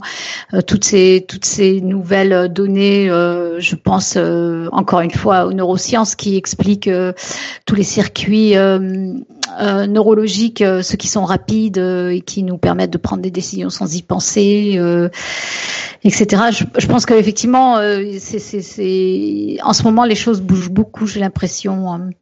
Euh, et, et, ça va vraiment dans ce sens où plus j'ai l'impression que plus ça va et plus on s'aperçoit qu'effectivement euh, euh, la notion de libre, libre, arbitre, si on peut oser euh, en, en, venir maintenant à la philosophie, euh, fait qu'effectivement on, on, est des êtres absolument pas rationnels et, et que c'est certainement notre inconscient qui nous gouverne beaucoup plus que notre conscient en fait. Oui, oui, c'est un peu l'idée. Alors attention avec le mot inconscient parce que il n'a pas forcément la même acceptation si on est euh, chez les psychanalystes avec euh, les rêves, les symptômes, mhm. et euh, si on parle de l'inconscient en neurologie ou en neurosciences où là il s'agit plutôt d'automatisme inné qui nous à, des prises de décision automatiques. ça fonctionne pas exactement de la même manière parce que c'est de manière différente de concevoir les choses. Mais, justement, c'est intéressant parce que je me demande. Euh, alors moi, je suis pas du tout spécialiste et, c'est vrai que tu t'y connais beaucoup mieux. C'est vrai que je me demande si quelque part, euh, quand même, on se rapproche pas de plus en plus vers la même chose, justement. Effectivement, si ces deux concepts, au final, un jour, vont pas être euh, justement les mêmes. Ça, ça, serait agréable, mais en fait, un mot, c'est toujours ce qu'on lui met derrière, hein, qui on, peut, on peut créer un inconscient qui sera plutôt une série d'automatismes neurologiques avec euh, des interférences, par exemple, quand on fait lire la couleur verte mais qu'elle écrit en rouge, ou, mm-hmm. et euh, l'inconscient euh, des rêves. Il y a des choses qui sont superposables, mais c'est toujours les idées, les axiomes de base avec lesquels on travaille qui vont influencer notre manière de, définir un concept. Eh ben, on observera des choses différentes. Hein. Donc, euh, on peut pas superposer euh, les différentes sortes d'inconscient. Il faut toujours, quand on utilise un mot en psychiatrie, savoir à quoi on se réfère, à quel type de théorie et quelles idées on a derrière. Parce que le risque, si on prend le même mot en pensant que c'est à chaque fois la même chose qu'il y a derrière, c'est de mélanger. Mm-hmm. Mm-hmm. Par exemple, déprime, dépression, euh, voilà, on n'est pas forcément d'accord sur ce qu'on met derrière le mot dépression, ben, on peut avoir des quiproquos, ben, c'est pareil pour l'inconscient. Mm-hmm on a dit qu'on n'allait pas dériver sur, euh, sur la psychanalyse parce qu'on pourrait faire. Euh, oui, mais il y a différentes écoles de psychiatrie, c'est très intéressant. Oui, j'ai. Et, euh, je trouve que c'est très chouette qu'il puisse y avoir des débats, mais le, risque, c'est que deux personnes de différentes écoles peuvent utiliser le même mot, mais en fait ne pas parler de la même chose et ne pas se comprendre. Et ça, c'est un problème de linguistique. Oui, oui. Ça veut dire que le signifiant et le signifié, derrière un même signifiant, il peut y avoir plusieurs signifiés. Et toi, dans ton approche quotidienne, justement, tu, tu, tu abordes comment justement ces, différents concepts de, la, de, la, de la psychiatrie hein alors, euh, moi, je me réfère. Euh, bon, j'ai des manuels hein, français euh, que j'aime bien, mais en ce qui concerne les psychothérapies, mon école c'est plutôt la psychanalyse. Ça ne veut pas dire que je, mets tout le monde sur le divan. Il n'y a pas de divan d'ailleurs dans mon bureau. Mm-hmm. Et les connaissances de la psychanalyse m'aident à gérer les situations euh, à mon travail. Tu parles de psychothérapie, donc c'est le moment où tu parles avec le patient. C'est ça. C'est pas le moment où tu lui donnes des médicaments. Non, c'est le moment où je parle. Euh, on fait plusieurs choses en psychiatrie, mais on peut parler un peu des, traitements, parce que voilà. Oui, vas-y. Euh, moi, j'ai eu une, des références plutôt psychanalytiques, mais il y a d'autres sortes de références, et tant mieux s'il y a une diversité de pratiques. les collègues qu'on a vus à Paris, la pratiqué le MDR, l'hypnose, les collègues se forment au maximum à toutes sortes de, méthodes de traitement, et c'est l'idéal, comme ça on pourra se discuter, mais au moins on aura des références, on aura des choses avec lesquelles euh, travailler. Alors, pour soigner une maladie mentale, par exemple comme la schizophrénie, on va parler de traitement si vous voulez. Euh, y a, pour moi, il y a un trépied. Il y a trois choses qui peuvent aider une personne. Il y a la parole, la psychothérapie, il y a les traitements, chimiothérapie, ça veut dire euh, traitement chimique. Hein. C'est pas forcément pour les cancers. C'est tous les médicaments dont j'ai parlé, neuroleptiques, antidépresseurs et compagnie. Et la troisième chose qui peut aider, on en a dit euh, quelques mots tout à l'heure, c'est la sociothérapie. La sociothérapie, c'est le fait de d'être avec les autres, euh, de pouvoir avoir une vie sociale. Ça a un effet, hein, un peu comme les, les rats qu'on met dans une cage tout seul ou avec d'autres. On voit les neurones qui se multiplient là chez le, rat qui est pas tout seul. Bah, c'est pareil hein, pour euh, pour les gens en général et en particulier pour les gens qui souffrent de maladies. On peut améliorer la maladie. Simplement, le truc compliqué avec les maladies qui nous préoccupent le plus au CMP, comme les psychoses, c'est que les gens euh, souffrent de la stigmatisation. Donc ça veut dire qu'il y aura déjà la réticence de mon patient qui a son délire de persécution, qui a peur des gens dehors, et en plus, les gens dehors, ils ont peur de lui. Donc c'est pas c'est pas gagné, ça va pas aller tout seul en disant allez, allez à un club de sport, allez voir des gens, sortez. Ça marchera pas comme ça. Il faut souvent faire tiers. Mmh mmh ouais, ouais.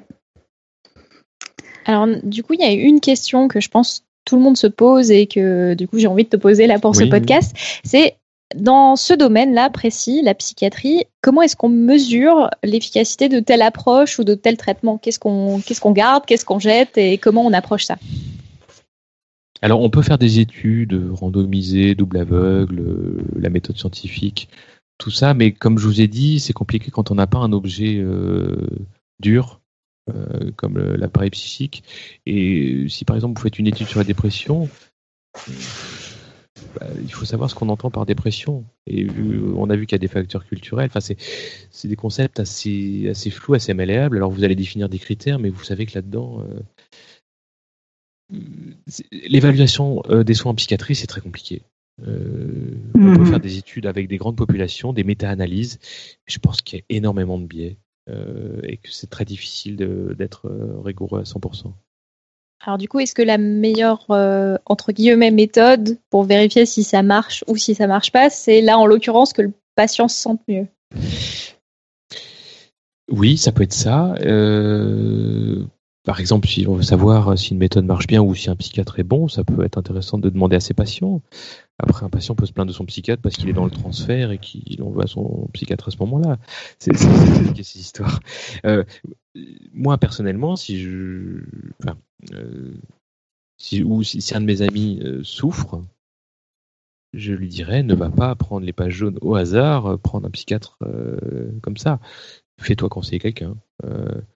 parce que voilà, tu sauras un peu comment il travaille, quelle est sa méthode, euh, si des gens étaient contents de comment ils, comment ils ont été soignés. Mais alors ça, c'est ça, c'est très très intéressant parce que euh, je, je me souviens plus de références. Il faudrait, je, je, je peux les retrouver justement, mais j'ai l'impression qu'il si je me souviens bien, il y a quand même eu des études qui ont été publiées qui montrent que justement, en fait, la personne qu'on a en face de soi n'a aucune espèce d'importance en fait, et que tout le travail vient du patient et pas du tout de la personne euh, à qui on s'adresse. Euh, pas totalement d'accord. Ouais. et ouais, ouais. Mon boulot ne. Mais alors, je vais rentrer chez moi.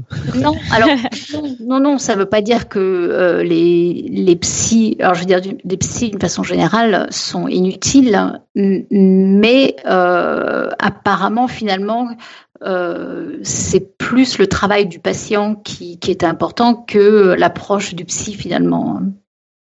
Alors, euh, je pense, Irène, que du coup, tu fais peut-être allusion aux des travaux dont on, enfin, dont on parlait euh, dans l'épisode 110. C'est Alan qui m'a rappelé qu'il y avait un épisode de podcast où il parlait de Carl Rogers, du coup, qui est une personne qui a développé l'approche de la psychothérapie centrée sur la personne. Et, donc, en, l'occurrence, moi, j'ai pris des cours de psy euh, à la fac et c'est vrai que on en avait parlé et je me, je me souviens plus des références en fait. Il faut que je les ressorte. Parce que, du, coup, elle, elle disait que euh, les, les, études montraient que euh, la qualité de la relation entre le patient et le soignant compte plus que l'approche utilisée et que le truc qui marchait le mieux en fait c'est que le patient on lui donnait l'impression qu'il était euh, vraiment au cœur de, de sa thérapie et qu'il qu'il avait du contrôle là-dessus. Alors je sais pas peut-être que tu as des références. Bah, justement moi mes, mhm. mes, références théoriques Là, moi, c'est la psychanalyse. Après, il y en a, c'est d'autres trucs. Bah, c'est effectivement, c'est de mettre le discours du patient au centre. Mais pour qu'il puisse entendre son propre discours, il faut qu'il ait un levier. Et c'est moi. Mais là, là, on parle vraiment de la psychothérapie pure. Hein. Euh, là, on parle pas du traitement d'une schizophrénie où ça sera à la fois, je vous ai dit, la parole, le traitement et la sociothérapie. Donc là, il nous faut toute une équipe de CMP pluridisciplinaire où on va aider les gens à aller au dehors, on va aller auprès des populations. C'est beaucoup plus compliqué. Là, on n'est pas juste dans un face-à-face de psychothérapie de divan. Mm-hmm, mm-hmm. Oui, bien sûr, bien sûr, bien sûr.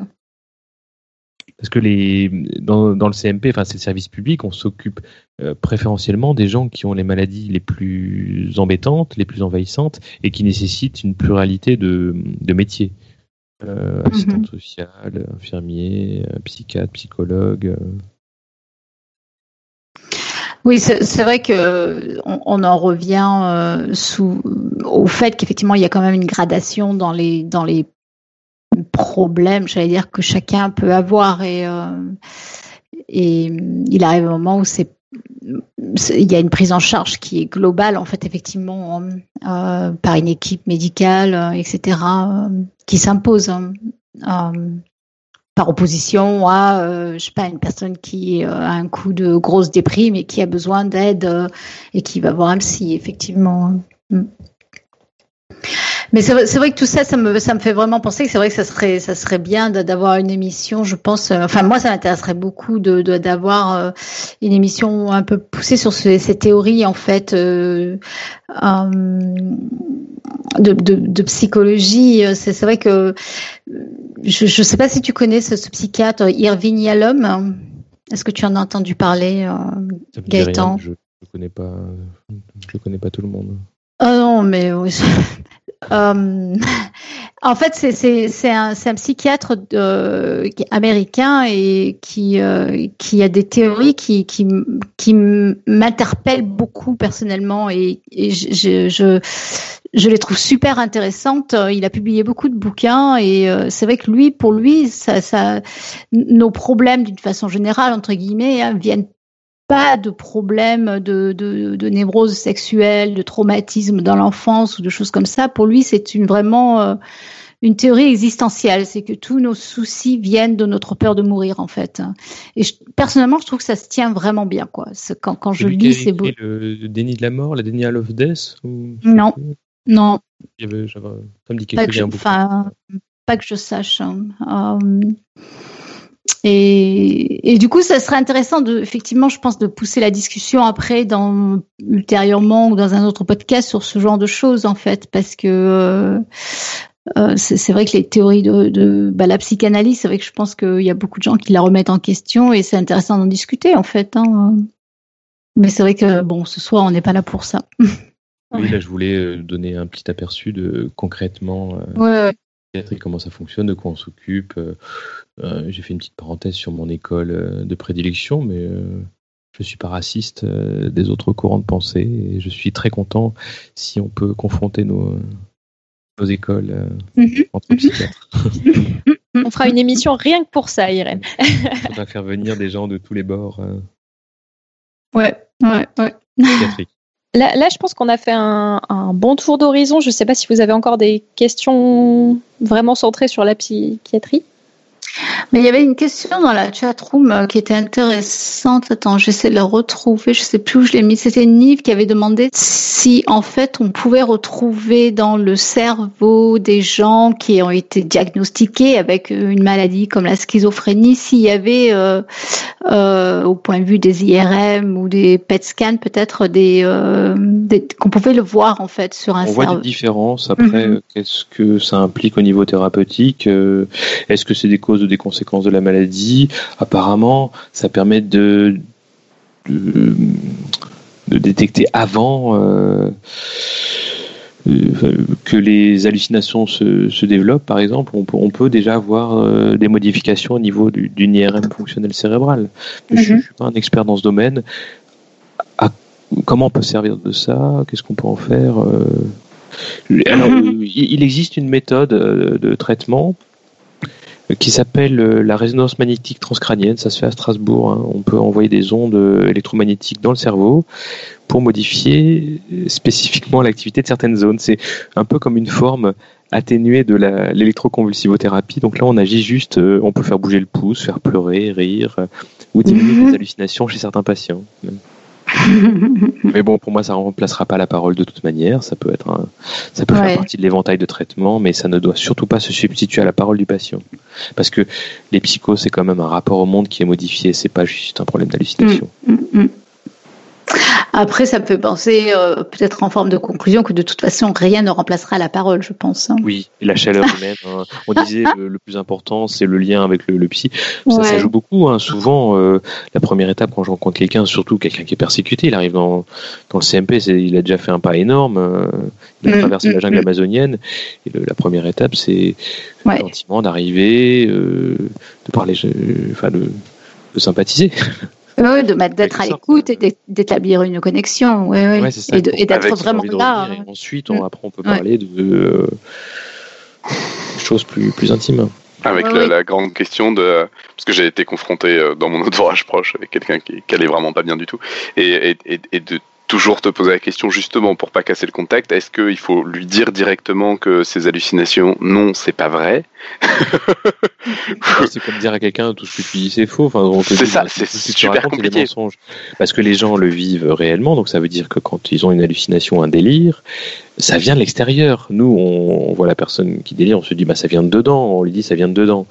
Mais quand la personne est vraiment prise dans les hallucinations, c'est les autres dehors qui ont une attitude étrange, qui ont l'air angoissés et qui regardent bizarrement. C'est vrai que pour établir le contact, et, et, pour établir le contact, c'est quand même super délicat. De voilà, tu, tu peux pas de but en blanc dire non non mais tout ce que tu dis c'est faux quoi. Enfin c'est quand même. Euh, c'est pour ça qu'il faut respecter le discours de, de cette personne. Euh, enfin peut-être pas tout de suite lui rentrer dedans en disant bon c'est n'importe quoi. vous avez raison. Euh, oui, effectivement, Sarkozy me parle aussi dans, l'oreille. Euh, c'est plus Sarkozy maintenant. Mais, pourquoi, tu parles, pourquoi tu parles de Sarkozy?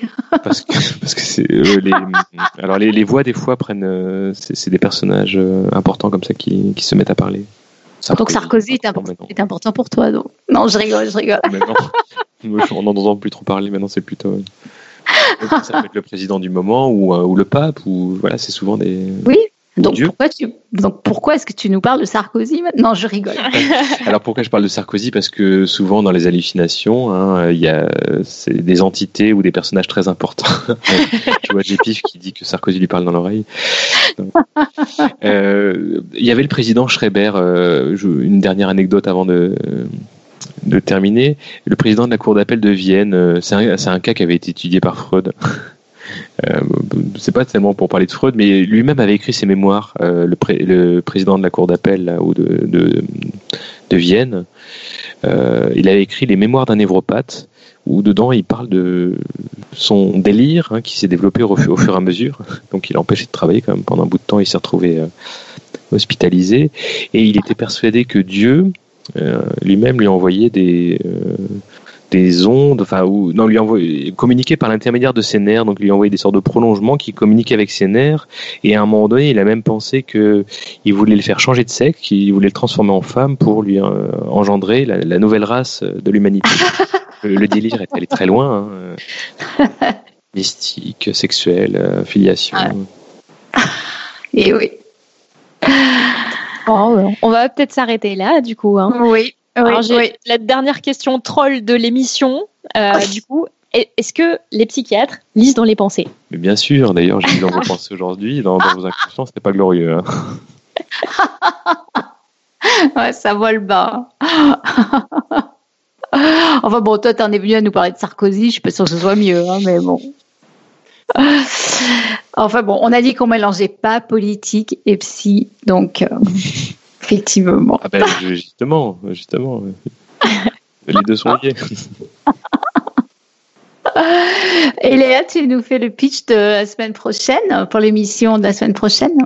Ah oui, alors, la semaine prochaine, mercredi soir, 20h30, comme d'habitude, on va parler du langage. Euh, on l'utilise tellement qu'on oublie à quel point il peut être intéressant à étudier. Alors, qui sont ces chercheurs qui se penchent sur la parole, notre principal outil de communication? Comment est-ce qu'on étudie les particularités linguistiques comme les accents régionaux? Et quel genre d'application peut-on envisager à ça? Si vous donnez votre langue au chat à toutes ces questions, surtout, ne manquez pas notre invité de la semaine prochaine, le docteur Lucie Steib qui viendra répondre à ça avec nous. Voilà. Super intéressant. Oui. Alors, euh, Gaëtan, je crois que tu es venu avec une citation. Ah oui, alors c'est la tradition, hein, c'est ça? Oui, c'est ça. En fin de podcast. Euh, alors moi, j'ai piqué ma citation à Woody Allen. Euh, donc encore un film, hein, comme ça vous aurez de quoi, de quoi faire. Pour ceux qui l'ont pas déjà vu, de Woody Allen. Il paraît d'ailleurs qu'il y a que les Français qui aiment, Woody Allen et que les Américains l'aiment pas du tout autant que mm, nous. Mm.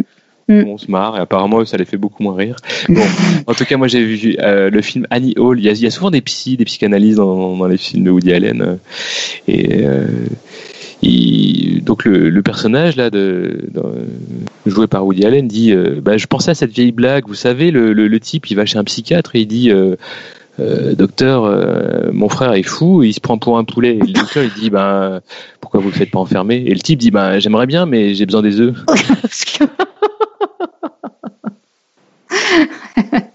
je crois que je connaissais, mais c'est vrai qu'elle est vraiment marrante. Donc nous disons euh. donc une citation qui est faite pour réfléchir jusqu'à la prochaine émission. De quel côté du bureau on est Mais pour qui se prend-on enfin? Et bien ensuite, Eléa, c'est encore à toi pour nous donner le quiz du, le quiz du mois. Le quiz du mois. Alors, je vous rappelle que ce mois-ci, la question est cruciale. Est-ce que les plantes dorment la nuit? Est-ce une info ou est-ce une intox? On attend toujours vos réponses. Pour l'instant, on n'en a pas beaucoup, donc euh, voilà. Envoyez-nous vos réponses par tous les moyens possibles et euh, soyez créatifs surtout. Oui, c'est vrai qu'on n'a pas eu, on n'en a pas eu encore, hein, donc. Euh, mm. Euh, je voudrais euh, maintenant remercier nos mécènes, ces mécènes qui nous soutiennent. Évidemment, ça nous aide matériellement, mais en plus, ça nous fait vraiment très très chaud au cœur de savoir que vous êtes prêts à offrir votre denier pour euh, pour ce podcast. Euh, donc vraiment merci. Euh, si vous voulez le faire, vous trouverez le lien sur le site internet du podcast. Donc un lien pour la page de Patreon qui gère tout cela. Je voudrais remercier en l'occurrence nos derniers donateurs, hein, Julien.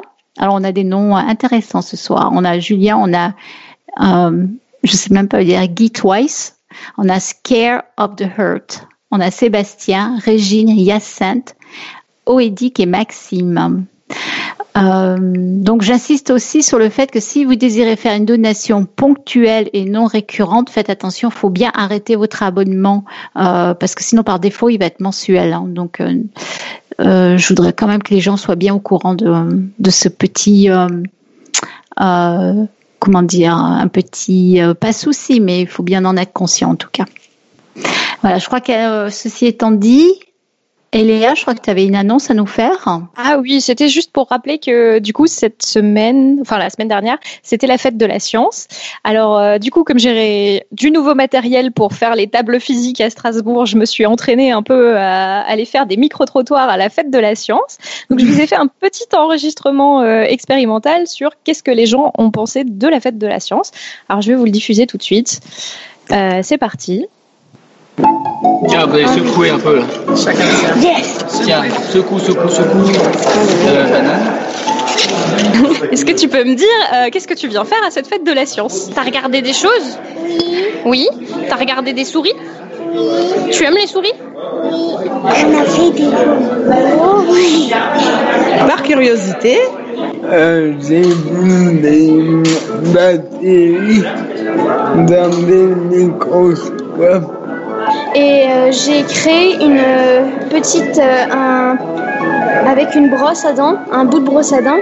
J'ai utilisé une pile et un vibreur et qui a donné un, petit insecte qui vibre grâce au connectique. Écoutez, j'essaie de mieux comprendre ce qui se passe dans la vie. Hein. Alors, qu'est-ce qui t'a motivé à venir participer en tant qu'intervenant sur un stand de la fête de la science? Interagir avec des personnes qui ne sont pas nécessairement des chercheurs et de montrer euh, la fascination que j'ai pour euh, la science. Alors pourquoi c'est important pour toi la fête de la science? Ça m'a donné un niveau de conscience différent. Voilà. Et c'est vraiment génial de pouvoir voir le monde infiniment petit. Moi j'avais des bulles.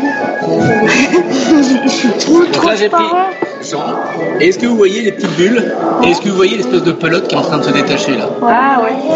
Eh ben ça c'est l'ADN de Jean et au-dessus de ses copines les bactéries qu'il y avait dans la bouche. Alors comment t'as trouvé ça? Je sais pas.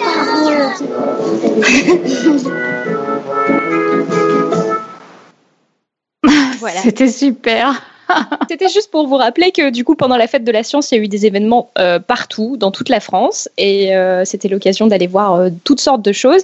Et pour rappel, nous avons fait une émission radio dessinée au planétarium du Palais de la Découverte que vous pourrez réécouter sur podcastscience.fm, SoundCloud, Deezer, Spotify, iTunes et j'en passe. Donc vous n'avez mm. vraiment plus d'excuses pour ne pas nous écouter. Oui, oui, c'est vrai, c'est vrai. Non, et puis cette fête de la science, c'est quand même, c'est quand même c'est super, je trouve. Aussi super que ton enregistrement. Franchement, bravo. Bravo, Eléa.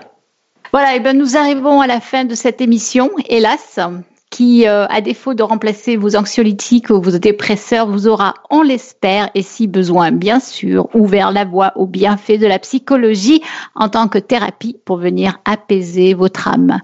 Mais soyons fous, Envoyez-nous tous vos commentaires sur cette émission qui, je pense, va susciter pas mal de discussions et je l'espère surtout d'autres émissions. Merci encore Gaëtan d'avoir pris le temps de venir discuter avec nous. Euh, de notre côté, on se retrouve la semaine prochaine et d'ici là, que servir la science soit votre joie.